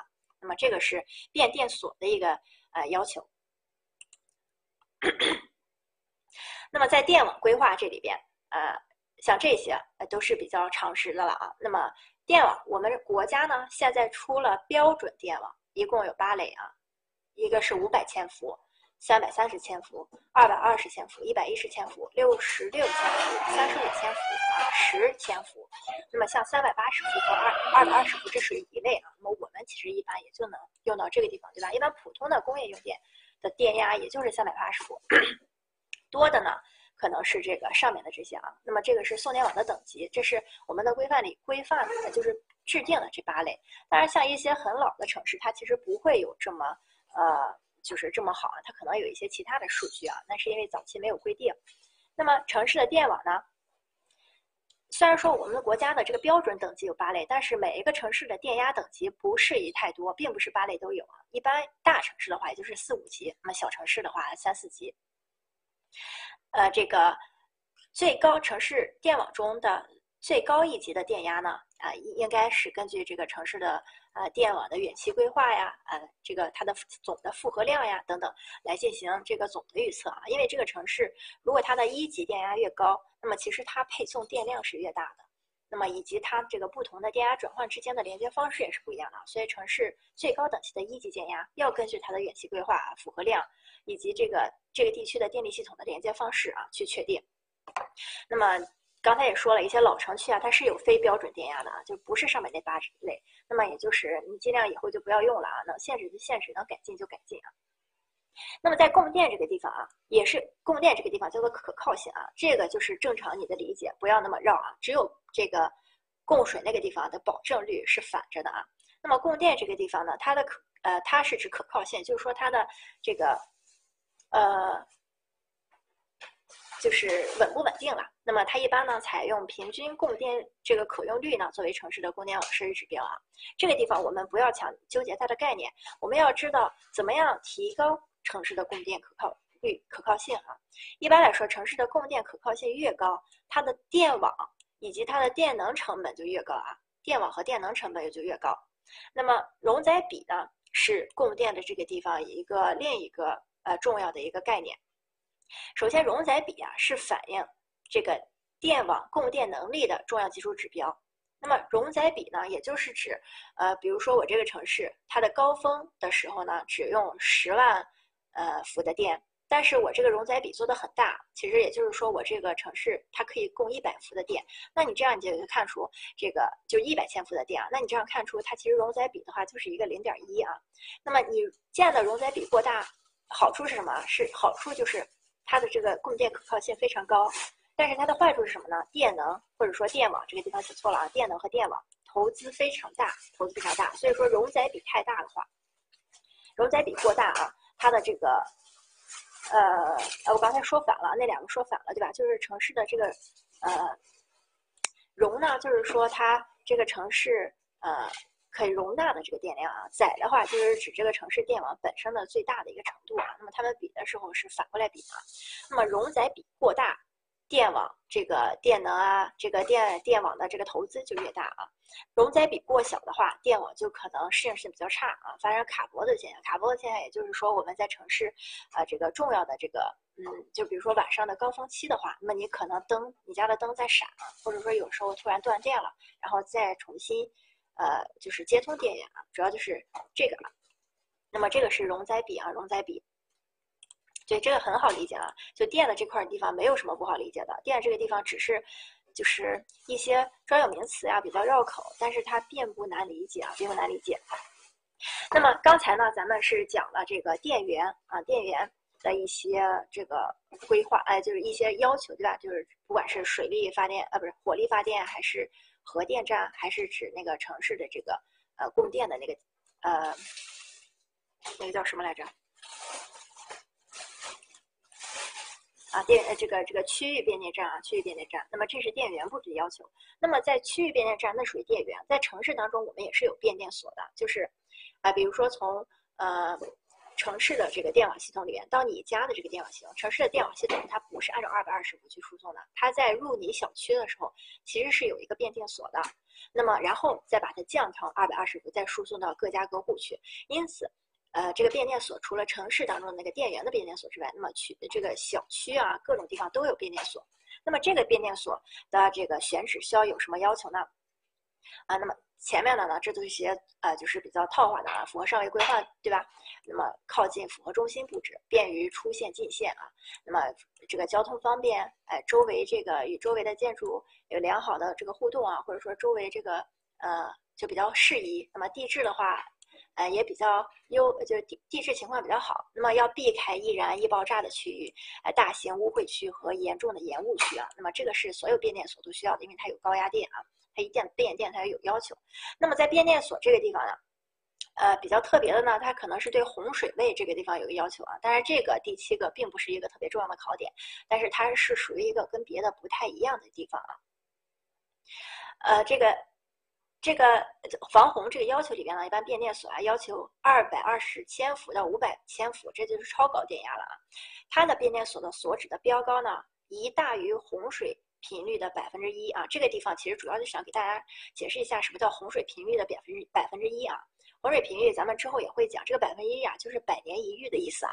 嗯，它这种书上这种说法，就是也也是叫法，也是比较奇葩啊。一般我们来说，就是高于这个洪水频率，就是这个百年一遇的这个洪水的这个洪水频率。那么一般这个中亚啊，中亚的这种变电所都是千伏啊。那么它的话是高于洪水频率，就是五十年一遇啊，就是高于洪水频率百分之二的这种高水位啊。这个就是。不是什么考点啊，这个数据不需要你怎么记，就是需要你去理解啊，它是有防洪要求的这个变电所。那么城市的这个这个地方啊，是变电所非常需要你强调的，这是一个重要的知识点啊，这是一个重要的知识点。城市的变电所的结构形式是怎样的？也就是说它的这个形式是怎样的？啊？一共分为五种情况。那么一百一到就普通的电压就随意了啊。那么城市，而且上面这些啊也都是一些大致性的，就普适性的，千万不要去深究它。深究它的话，你如果说这个城市就是百年一遇的这种洪水位真的很难达到的话，呃，也是可以看看有什么其他的办法防护办法嘛，对吧？那么这个第二点啊是重要的考点，这个大家一定要记住啊。第二点非常重要，城市变电所的结构选型。那么一般呢，在市区呃边缘地区啊，也就是说这个郊区啊，以及这个县城，那么采用户外式或者半户外式的结构。那也就是说，城市的变电所是暴露在这个室外的。不知道大家有没有见过啊？这个户外的变电所啊，就是外边有一层围网，里边是一些大型的机器啊，就不让你靠近，但是你能看见啊，那叫户外式啊，就在野地里布好了就可以了。那么市区内。呃，是规划新建的这种新区啊，也就是新区的这个人口密度相对来说的话，还是不要不会那么大的。那么这个时候呢，建设户内式或者是半户外式的一个结构啊。这个半户外式呢，就是指有棚子啊，或者是呃，或者说算是有围墙吧，就是不是这种完全在室内的啊。什么叫户内式？户内式就比如说小型的变电所，可能是就是建立。你很有可能啊，一些小城市的变电所，它可以建立在一些小区或者说一些住宅楼的地下。那么呃，或者是说有的一些嗯变电所，它可能就你隔壁可能如果没有人住啊，那有可能是一些变电所或者是一些呃这个呃呃那个通信的那个地方，也是需要一定的这种呃这种这种转换所的啊。那么就是这种户内式啊，纯户内式，或者说建一个楼直接用，这就看它的变电所的规模了啊。那么也就是说，郊区的时候可以用全户外式，或者说半户外式；室内新区的话，那么用户内式或者是半户内式。市中心，也就是说人非常多的地方，一定要用户内式啊，一定要用户内式。那么大城市的高层建筑里边啊，公共建筑里边啊，中央商务建筑里繁荣的繁华的金融呀、商业街里边啊，都可以采用小型户内式的结构啊。那么这个。那么从这儿你也可以看到，这个变电所其实是可以和建筑共建的，对吧？这也就是第五条，变电所可以与其他建筑混建，或者是建在地下啊，或者是建在地下，也就是说你停车场里边很有可能有啊。那么这是一个变电所的结构形式。那么其实主要就是要记住第一个和第二个啊，什么情况下可以用户外或半户外式呢？哎，就是这个离人远的地方就可以啊。那么电力的这个呃，电力的辐射啊。电力的辐射就不像供水了，这个供水和排水都是在地下啊。电力的辐射，我们就知道它就有架空电线了啊。那么除了架空，还有地下。架空电线的话，它一般呃这种都是按照这个沿河呀、沿路呀、沿绿化带啊等等的啊，就是。就是凡是电力线路的辐射，尽量都是平顺无交叉。那么三十五千伏以上呢，有一些专用通道；六十六千伏以上呢，不得穿越市中心和风景区。那么避开危险地区啊、仓库呀，而且预留走廊宽度啊，预留走廊宽度。那么我相信这个这个规划的条件呀，基本上咱们在前面，那么你知道这个高压电有一定危险的时候，我相信四五条呀，对吧？这个都是可以理解的啊。那么这个地方可能需要记一下的就是这个六十六千伏以上不要穿越市中心啊。那么这个地方呢，就出现了我们这本书里啊，就是说供电这里边唯一需要你记的数据，就是我右边这个图啊。这个图呢，就是在书上的，呃，书上多少页？书上的一百九十九页啊，书上一百九十九页三杠三杠六这个图，这个图是要背过的啊，就是高压这个线的走廊宽度啊，高压线的走廊宽度呀，就是指高压线最外边这两根线。以及加上就是这个的宽度，以及加上两边的安全距离啊，这就是走廊宽度啊，这就是走廊宽度，大致知道这个概念就可以了。那么五百千伏，也就是说最高电压的这种呢，它的这个走廊宽度呢是六十到七十五啊，六十到七十五是最宽的。那么呃，其次呢，呃，这个最小的三十五千伏的，都是因为都是高压电线啊，因为三十五千伏以上的就有专用走廊、专用通道了。专用通道是什么？就是指右边的这个专用通道啊。那么三十五千伏的话，就是呃十五到二十米啊，十五到二十米，这是走廊宽度啊。这个表是需要记的，大家一定要把三杠三杠六这个表啊画下来。你记不住的话，最起码你把头上的和尾巴上的这样数据记下来啊。那么这个是架空线路啊。那么如果是地下辐射的电线的话啊，那么辐射条件呃什么时候辐射地下的呢？一般呃不能架空的时候。那么有损市容的时候，或者说狭窄的这个地方，呃，中心风景区啊，这个市中心呀，以及这种架空地段，天空这个环境不是很好，有腐蚀性的这种时候，那么我们走地下线啊，呃，这个电电电电力系统走地下线。那么低配呃这个低压啊配电线啊，那么刚才一直都是高压啊，低压配电线的话，有下列情况啊，可以采用这个呃电缆线路啊。那么一个是呃大家知道电缆线路和呃这个。就是地下电缆啊，就是可以采用地下线缆。第一个是，就是复合密度较高的市中心区，啊，那么用这个电缆线路啊。第二个呢是建筑面积过大的这个呃新建居民楼区呃楼群啊，呃以及高层住宅区。也就是说，见面大还是人多的地方啊，用这个电缆线路。那么这个地方我们要注意啊，这个电缆线路不是指咱们平常在家里看的那个电线啊，二百二十伏的。就这个电缆线路，相对于普通电线来说的话，它还是一个就电缆嘛，就是它的传电量很多的，呃，就是就传电量比较大的一种线路啊，地下辐射的这个地下电缆啊。那么因此它是用在。符合多的地方，还有用电量大的地方，那么不宜通过这个架空线的一些地方呢，用地下电缆。那么其次就是其他经呃其他技术经济比较，那么采用这个比较便宜的时候，那么用电缆线路。那么对不适合呃低压架空线路通过，那么地下障碍多的地方呢，那么可以采用防辐射的这种架空绝缘线进行铺设啊。那么这个地方呢，哎这个呃它的一个这个。电缆的一个辐射条件啊，什么时候用地下的，什么时候用地上的？那么这个是，呃，这个地方比较需要你重点了解一下的啊。那么其实呢，就是能用地上的，我们就用地上的；地上的做不了的，原则就是能用地上用地上的。地上架空做不了的时候，那么用地下的。如果说地下障碍比较多的时候，那就再再反用地上，对吧？其实大就是这个意思啊。这个地方你看着说了这么多话很绕，但是其实意思很简单啊。一百九十七到一百九十八，啊，这些表都不用管它。那么电缆这个敷设方式啊，这个架空的这个就不说了，架空这个就架在天上嘛，没有什么敷设方式啊，只要这个走廊宽度留齐了就好。那么电缆线的这个敷设方式呢，呃，就是就比较多了。那么我红字的都是一个电缆线的一个辐辐射方式啊。第一种呢是这个同沟辐射啊，同沟辐射，呃，就是说在一个沟里边辐射啊，并不是咱们想的这个呃特别大的空间，就是在沟里一起辐射呗，就是呃有好多条嘛。那么还有一种是直埋辐射，直埋辐射就是，嗯，同沟辐射呢，它是强调好多条在一起，直埋辐射呢是强调它的埋设方式啊。那么还有浅槽辐射、电缆沟辐射、排管辐射和这个呃电缆隧道辐射啊。那么这个我们一个一个来看一下啊。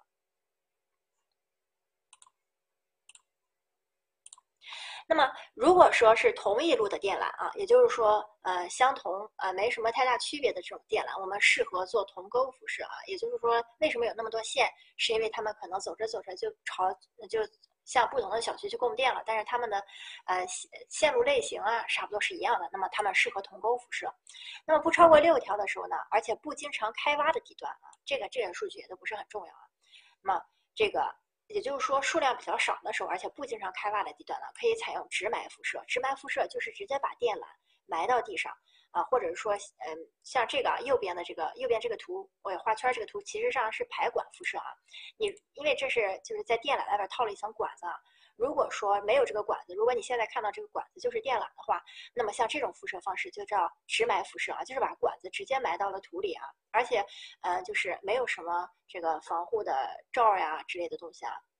为什么说它要不经常开挖呢？因为这个电缆线啊，如果是直埋辐射的话，一挖啊铲子一挖或者大卡塔大大车一挖，很容易把这个线给弄断啊。所以说这种嗯数量比较少而且不经常开挖的地段可以用直埋辐射。那么如果说呃，不宜直埋辐射啊，而且电缆线不多的时候，也就是说经常要开挖的地方，那么你就用浅槽辐射。浅槽辐射是什么呀？呃，浅槽辐射就呃啊，就像这种啊，那么就是直埋辐射。浅槽辐射的话，那么再往下挖一挖啊，这个浅槽，然后上面盖一个板儿，那就是浅槽辐射啊。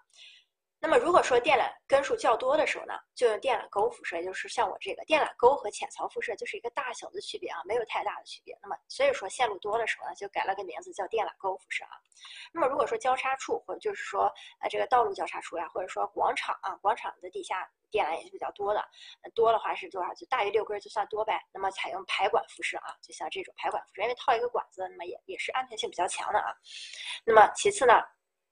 哎，如果说真的是一些呃变电所出线端呀，以及重要的市区呀，多条这个呃多种电压等级呀，就是之所以前面说同一种电路，就是电压等级啊等等大致相同啊。那么如果电电压等级很多的话，那么我们需要对它们进行一个分离呀、哎控制呀等等啊，或者说与其他的管道合合合用的时候啊，一般电力管道不与这个呃通信管道合用啊，其他的有的也是可以合的啊。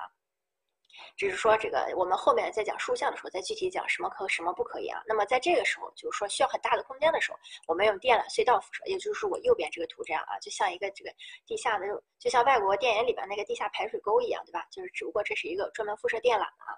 那么地下的辐射呢，必须按照这个，如果说这个需要特殊情况的，就特殊设计啊，这个就没什么重要的啊。那么这个就是给啊要了解一下啊，要了解一下。那么可，那么从这样你可以看出来，最低等级的就是呃铜沟辐射算是一种辐射方式啊。那么最低等级的就是直埋辐射，直埋了之后是浅槽，浅槽之后呢电缆沟啊，电缆沟再往上呢呃就是排管，排管再往上就是电缆隧道啊，电缆隧道辐射。那么在电力保护这里边啊，电力保护设施的话，主要就是一个核电厂的安全防护问题。刚才咱们讲了，在一千米之内啊是不能有这个呃。呃，在核电厂那个地方啊，一千米之内是不能够有呃人口密集啊，就是称为隔离区。一千米之内称之为隔离区啊，要呃这个，那么五千米之内呢称为限制区。五千米之内呢称为限制区啊，这个呃，那么应急的计划半径呢是指十千米啊，也就是说这个区域内呢不能有十十万人以上的城镇。那么也就是说不宜密口密度过大，所以说在这个地方，我们其实核电站要记三个数据，它有三个限制区。第一个就是它本身有一个隔离区，一千米之内不能有人，基本上啊。那么在五千五千米的限制呃这个范围内呢，哎要有一定的限制。那么种的植物呀，或者说有什么建筑呀，也要有一定的限制啊。那么其次呢，就是十千米的范围内不能有这个太密密密度太大的人啊。这是一个核电，它主要就是核电的这五个数据你是需要记的啊，就是一千米、五千米和十千米。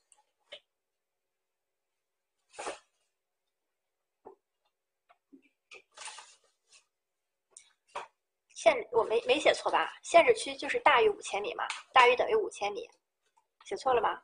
限制区的半径大于等于五千米，没错呀，就就是大于啊。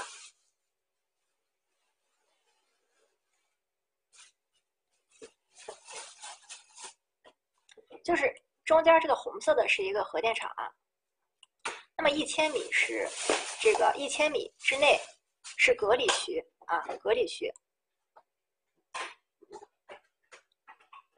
一千米到五千米啊，或者说你这个限制区可以做得更大，比如说你做到七千米啊，就这个范围之内，就是说它这个地方就这个范围之内是限制区啊。那么再往外十千米之内啊，是不能人口太密集的这个。这个就嗯没有什么问题吧？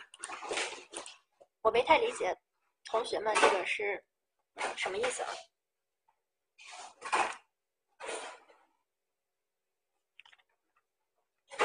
书上写的是一般不得小于五千米啊，那么我写大于等于不对吗？我们继续了啊，在电力呃在电力设施保护这里边啊。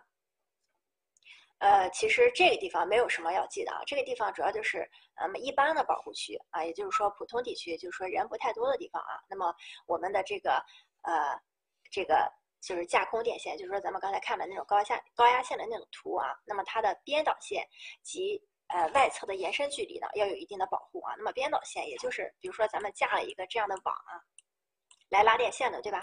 嗯，编导线基本上就是，嗯，就是外围的这个区域啊，那么再向外延伸一定的区域，那么它要有一定的保护，也就是说高压电线的时候，它要有一个保护区，那么以及塔杆啊，架空塔杆的这个挡具啊，也就是说上面要有一个保护区，下面啊这个也要有一个保护区啊，就是说这个因为这个这个塔是架在地上的嘛，为什么下面要有保护区呢？因为怕你。有人去过去开挖呀什么的啊，把这个塔给挖倒了，那这条线就完了。所以说上下都有保护区，上面是为了防止你触电，下面是为了防止，也是一部分防防止你触电，另一部分防止你破坏这个基建工程啊。这是一般的保护区。人口密集的保护区要注意什么呢？与地面的距离，与地面要有一定的距离，与树要有一定的距离，与建筑物要有一定的距离。那么书上对于这些都有数据要求，那些都不用管啊，那些数据都不重要。然后这个。就大致上有一个概念就可以了，哪需要保护区啊？就是它不能这个电缆线不能靠近什么东西，其实就是了。那线路的这个这个地方主要就是为了解释为什么这个架空杆塔的这个挡要有一定的挡距啊，就是指线路的这个塔呀与它的拉线基础外缘呢不能进行取土呀、打桩呀、钻井呀、开挖呀、倒清这个倾倒这个酸碱盐等有害的化学物质，这主要就是为了防止你把这个塔给干倒了，对吧？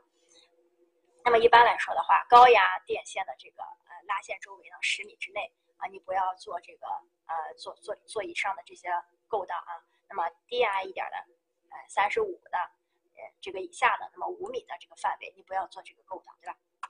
那么这些这数据都不是很重要啊，你看一下就好了。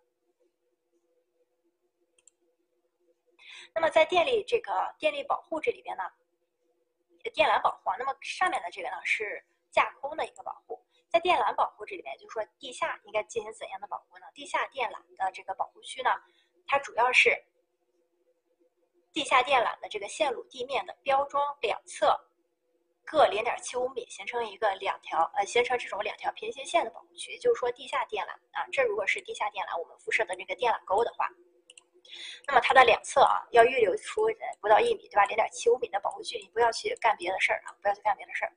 就是，其实也就是说，电力保护这里面，无论是地下还是地上，都有一定的保护啊，保护范围啊，保护范围。那么江河电缆保护区呢，这个就就是看一下就好了，这个更不重要啊。江河电缆保护区呢，主要是辐射于二级以及以上的航道啊，也就是说高等级的航道。那么旁边的这个线路呢，要有一百米的这种保护区，就是在水的话，在水里的话。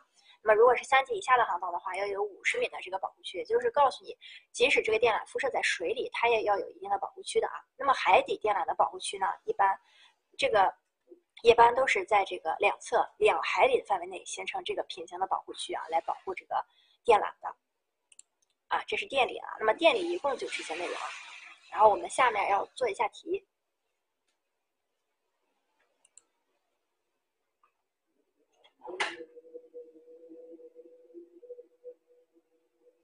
啊，想听视频的你们明天还是会听到的，因为我会重新录一遍的，所以不要担心你们明天听不到。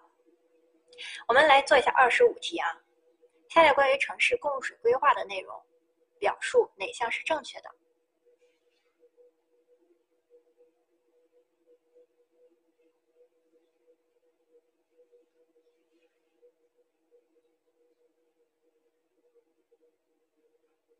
要选四的，你是不是就有点太过分了啊？这道题选 C 对吧？这道题非常简单啊，这道题非常简单，选 C 啊。这种题我就不讲了，因为我们后面有好多题啊，有的题是需要讲一下的。那么二十六题啊，我们来看一下二十六题，城市污水处理厂的原则，污水处理厂选址的原则哪项是错误的？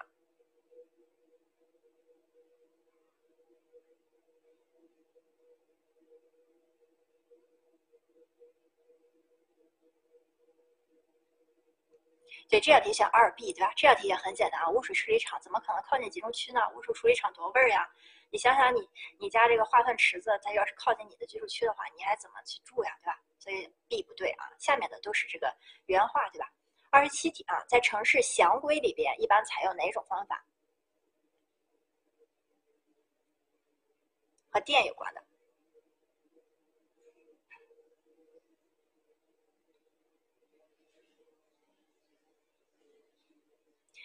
城市详规里边啊，我们在这个用电的呃分析方法里边，其实在详规里边一共就有两种方法。如果是就是复合密度不太集中的话，那么我们用点复合的方法，对吧？呃，单号法啊，我们用点复合的单号法。如果说城市这个地方的用电负荷比较均匀的话，那么我们用单位建筑复合法啊，用单位建筑面积复合法。所以这道题选 C 啊，选 C。所以在城这个详规当中，一共就两种方法，一种是单号，一种是建建筑面积。单位建筑面积啊，那么单号法呢，还是既可以用于总规，也可以用于详规的啊。那么这个是二十七题啊，选 C。二十四题啊，二十四题，下列关于城市供水规划的表述哪项是正确的啊？城市供水规划的表述哪项是正确的？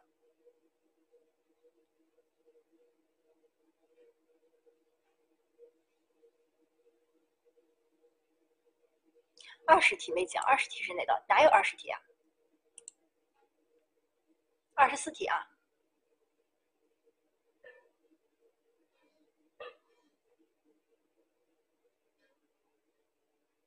下列关于供水的内容哪项是正确的？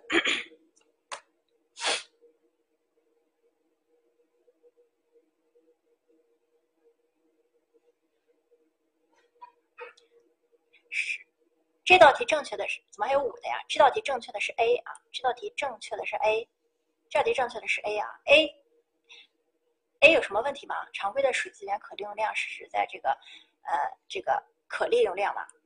这个可利用量最后也是落点在可利用量了，就有什么问题呢？咱们我也讲了，这个天然径流啊，包括两部分啊，包括地表径流，也包括就是浅的地下径流啊，所以两部分，A 是没有问题，完全正确的啊。为什么 C 为什么不对啊？这个是最高日最高时呀，我们只有在设计管这个设计管道流量的时候才会用最高日最高时。那么供水规模是什么？供水规模就是总供电供水量嘛。它这个是地方应该用最高日的，应该用最高日，所以四 D 不对啊。所以正确的选 A。二十五题，B 水质达到这个，大家知道这个数是几吧？五类水啊。五类水，五类水是绝对不可以做饮饮饮用水源的呀！我不是刚才讲了吗？在地下水和地表水上面，前三类一二三类水源都可以做这个饮用水的，但是在地地地表水的话，四类五类都不能用了。但是地下水的话，四类经过处理之后是可以用的。那这时候五类水，五类水肯定是百分之百不可以用饮用水源的，所以 B 不对呀。所以这个比较简单，这这个题没有什么问题啊，这个这个。供水排水这个地方还是有一些难题的啊，这都是简单题啊。二十五题，下列关于排水系统表述哪项是正确的？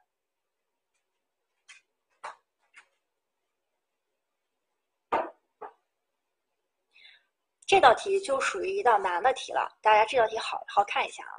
我们今天讲了三节课，对吧？这个排水、供水还有供电，这道题问你下列关于城市排水系统规划的内容哪项是正确的？四这个题啊，所以四 D 是不对的。四 D 首先它是一个供水的问题，那么第二点呢，再利用水资源是解决城市水资源紧缺的重要措施。咱们在讲水资源紧缺的时候也说过了，一共有三种水资源紧缺方式，那么水质型，呃，这个还有什么型来着？工程型，嗯，还有资源型。那这三种这三种方式对应的解决方法是不一样的，所以四 D 无论怎么看都是错的，但是它表面上好像是一句对的话啊。那么我 A 呢？A 是正确的，这道题选 A 啊。我国南方多雨城市呢，应该采用强排的雨水来排水方式啊。这个题呢，你不要去深抠它啊。多雨的方式是什么？就是水很多，这个可能已经排不排不完了。那排不完的地方用雨水器。这个强排的排放方式有问题吗？没有问题啊，没有问题。所以这道题选 A 啊。四 D 错就错在一，它不是排水系统的规划；二，他说的不明确啊，是有问题的。所以这道题是往年来说的话，也都是大家非常错的非常多的一道题啊。所以一定要审好题啊，审好题。二十六题啊，二十六题也是一道非常难的题啊。强排就是加泵排水啊。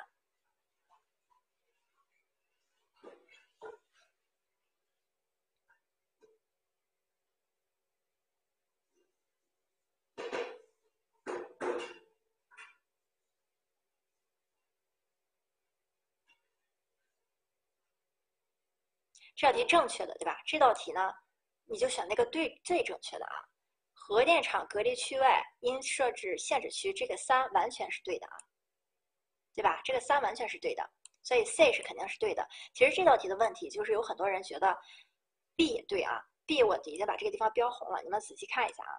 供电可靠性越高，则发电成本越高。发电成本不会根据更供电可靠性变化的。你就是发电成本是什么？我这个地方是水力发电站还是火力发电站？这个叫做发电成本。那么这个地方供电可靠性越高，什么越高呢？是这个电电电网和电能的成本是越高的，而不是发电成本。发电成本是跟这个呃，就是供电，就是这个。供电电源的这个选择方式是有关系的啊，所以说这个地方不对啊，这个地方不对。那容载比也是电网和电能的成本啊，不是发电成本啊，不是发电成本，成啊不是发电成本啊，发电成本是什么呀？发电成本是我发一度电啊，花费多少钱？那个是发电，我们这个供电比和这个供电可靠性，它都是要加入管网的影响因素的啊，它跟发电的电源厂没有关系，所以。二 B 不对啊，二 B 不对，这属于一道非常难的题啊。啊，二十六题啊，二十六题。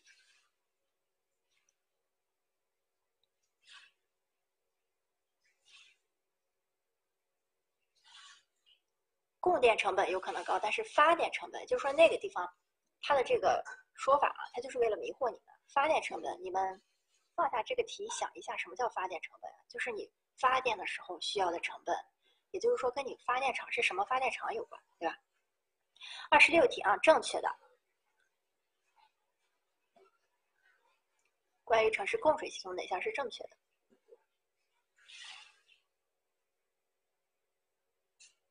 这道题很简单啊，C 是正确的。A 为什么不对呢？A 包括海水啊，不光包括海水，还有呃这个淡咸水啊。B 城市供水规模应该是最高日啊，没有最高时。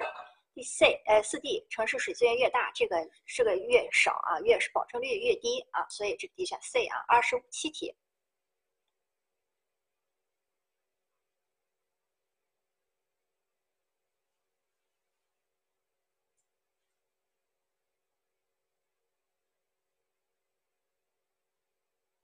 哪一项是错误的？关于城市排水。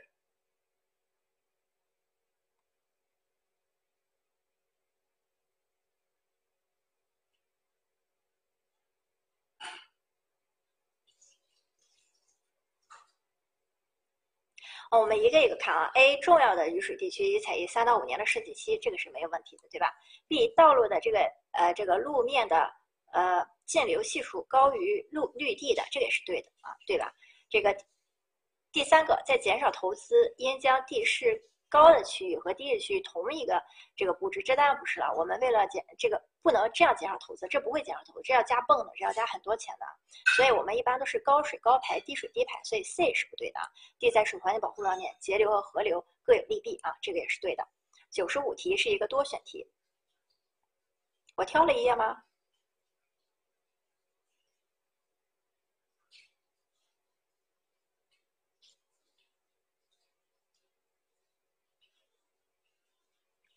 这道题也算是一道比较难的题啊，你们仔细看一下，仔细看一下啊，这个地方就是我要呃强调的啊，水质性缺水的一个呃，一定要一一对应啊，一一对应。一二三四，你是什么意思呀？你这也太过分了啊，你是不是前半节课没听呀？适用于水质性缺水的地区啊，水质性缺水是什么？它不缺水，它是水不干净。那水不干净应该怎么样呢？水不干净，哎，D 应该加大污水治理力度。水不干净还可以怎么办呢？改善自来水的净水工艺。所以这道题选四和五啊，选四和五。如果是缺水的话，我们就是开源节流啊，开源节流。这个刚才同学呢也有问的，这个 A 这种采取域外调水啊，南水北调这种形式应该算什么？如果真的强算的话，如果这个真的强算的话，它它可以勉勉强强算在这种资资源型缺水里边啊。那么如果是单选题的话，那么这个就不选，按照我们书上的那四条一一对应的选。如果是多选题的话，你可以选上啊。那么 B 啊，推广城市污水再利用，这个是呃。资源型缺水啊，资源型缺水才会进这样的啊。那么推广这个农业滴滴灌、滴灌、喷灌、喷灌和滴灌主要是节水的措施啊，比我们以前那样洒水的那种是节约的，所以这个也是资源性缺水啊。所以水质性缺水就是水不缺，但是它脏了，那么我们只能选第一啊，只能选第一。可以说水质型的水呀。你这个水水质性缺水啊，就是它里边含碱，你连用都没用，它哪来的污水这一说呢？那没有污水，污水是怎么来的？是你这个水干净的水用了之后才出来污水的。水质性缺水，你这个水就不能用，所以连污水都没有。所以你你你你去做这个污水再利用有什么用呢？你连污水都你污水都不够，知道吗？就是你污水都不全这个意思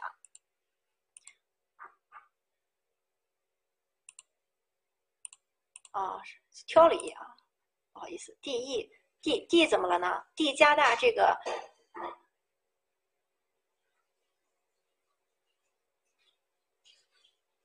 呃，这个呢，水质性缺水，咱们上课的时候讲了，水质性缺水有两种，一种是你自己把这个水给污染了，那个不是我们用了的水，而是呃指就是呃，比如说你工业排放呀啊这种形式啊，那么。还有一种呢是天然缺水啊，母胎缺水。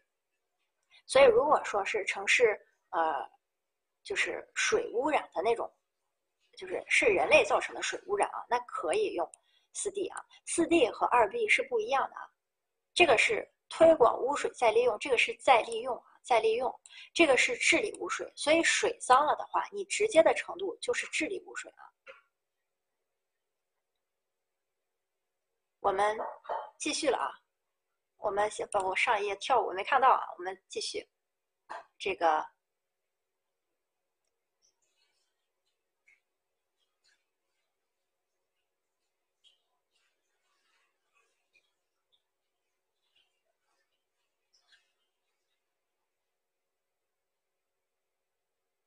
九十三题啊，城市排水的内容哪些是正确的？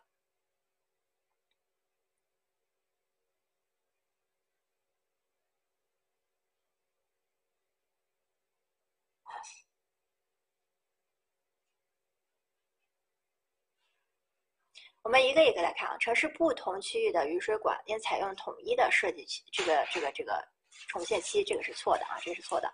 建筑物的屋顶，呃，混凝土的这个径流系数低于这个绿地的，这也是错的。呃，这这这个也是错的。建筑物的屋顶径流系数要高于绿地的。C，降雨量稀少、水面渗透强，呃，水地面渗水性强的新建城市可以不考虑雨水管道收集。不考虑雨水管道是收集是什么呢？就是分流制。可以采用分流制，就是指这种，呃，不完全分流制，这个是对的，这个是对的啊，C 是对的。我们在讲那三种形式的时候说过，这种吸水呃降水量稀少的这种新建城市可以采用不完全分流制啊，因为新建城市，所以说它没有前建两套管道，它就先建一套，那后期等它再加一套雨水管道就是了，所以这个没问题。四 D 分流制对环水这个呃这个这个这个优于这个啊，这个是错的啊。这个没有优劣之分，他们都有各有利弊啊，各有利弊。一，污水处理厂布局时应该考虑污水回用的需求，也就是说你污水再利用的需求。如果说你要再利用的话，那么你就要把它分散布置；如果说你不利用的话，放到下游处啊。所以说这道题选 C 和 E，C 和 E。九十四题啊，九十四题，九十四题这个题你们可能会呃做错啊。九十四题是一个多选题啊。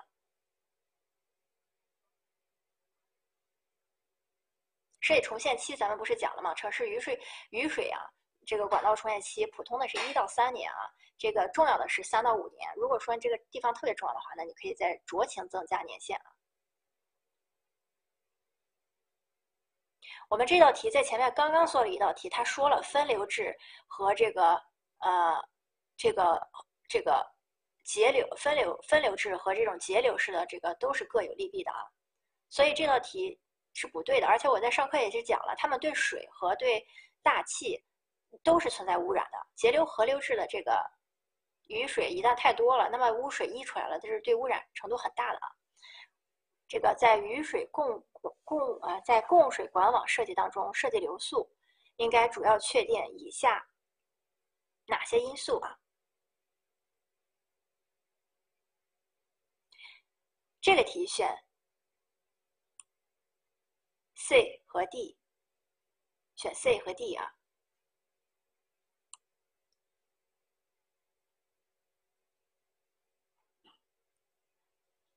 这道题呢，嗯，简单看起来好像 A 和 E 都算啊，都算。但是实际这个地方是设计流速啊，设计流速主要考虑的因素是哪些？那么我们设计流速，也就是说设计管道里边的设计流速。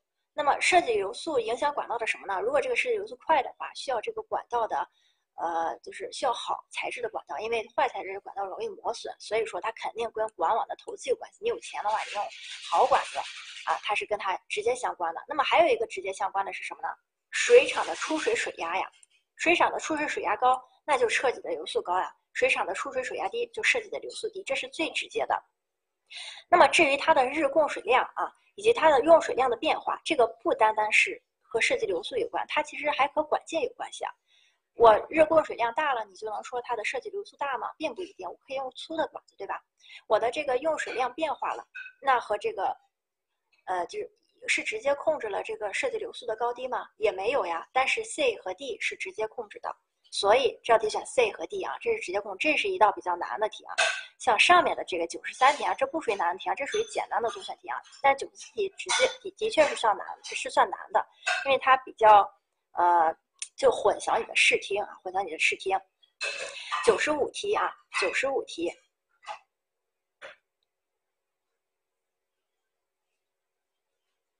九十五题，这个是特有的排水设施啊，特有的排水设施，截流河流是特有的排水设施啊。我们想一下，检查井，检查井不是对吧？检查井我们在这个呃排水啊、供水啊这里呃这个都有对吧？污水的提升泵站这个也不用啊，很多地方都有排呃这个泵站啊，你包括分流式的也会有泵站。那河流管啊，这个是截流河流式啊，这个是截流河流式。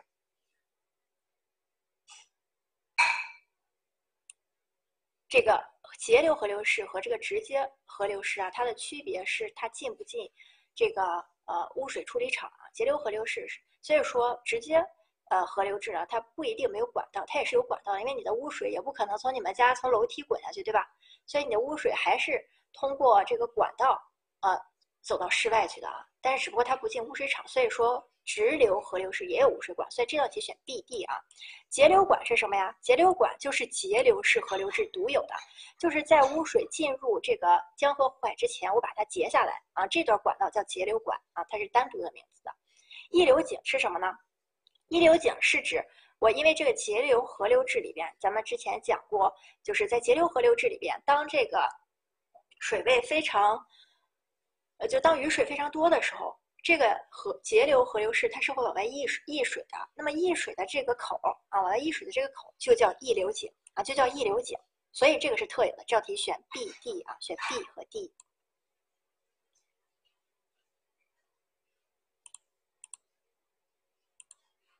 好，我们来做一下这道题啊。下列这个不属于城市总规的这个主要内容的是什么？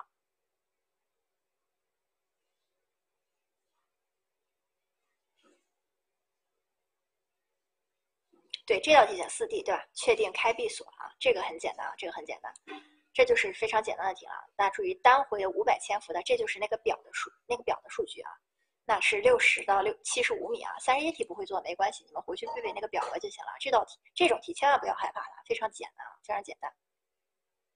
好，下一道题是最后一道题了啊。九十三题下列关于城市供电规划哪项是正确的啊？哪些是正确的？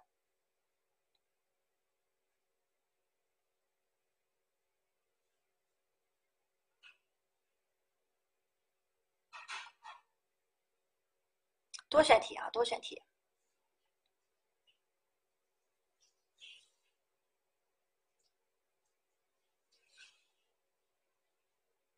这道题四 D 啊，它是结合了后面的题啊，所以你可以先不用管它。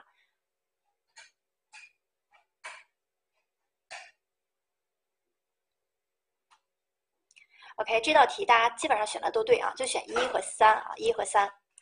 变电所所有的变电所电源啊都应该接近负荷中心啊，就是宜接近负荷中心，除非是条件不允许啊。那么室内新建的变电所采用半户外式或户内式，对吧？那么这个 C 就不说了啊，C 是对的。那么电路电线呢，它是不应该同杆架设啊，电信还有有线电视与供电线路不应该啊互相影响。E 人均综合用电指标法，这个是不适用于常规的。呃，这个在详规里边，我们需要用的是单号法，或者是呃单位用地面积法，对吧？单位用地面积法啊。所以这道题 E 也是错的，这道题选 A 和 C 啊，A 和 C。那么这道题，呃，这就最后一道题了。那么今天的课就讲到这儿，没有什么太多的问题了吧？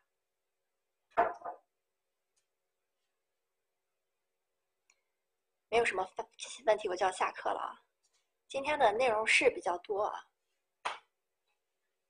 保证率这个地方你们要不就背过吧，好吧？我看刚才大家也有在旁边解释的啊，是比较也是比较清楚的，就是你不管你从哪种方式，你只要能理解了就好啊。我如果讲第一遍的时候你能理解，我第二遍就可以当做没听啊。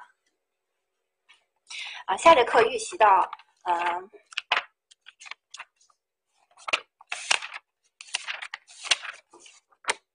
我看一下书啊。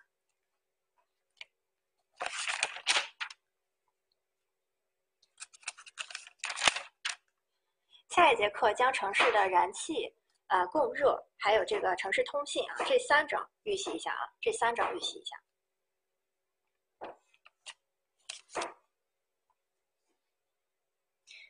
哎，我们这一章一共就分。争取分三节课讲完啊，因为我们如果每一天不稍微加一点时间的话，我们可能就要加课啊，也就是说可能讲不完，所以这个划重点会在这一章结束的时候划。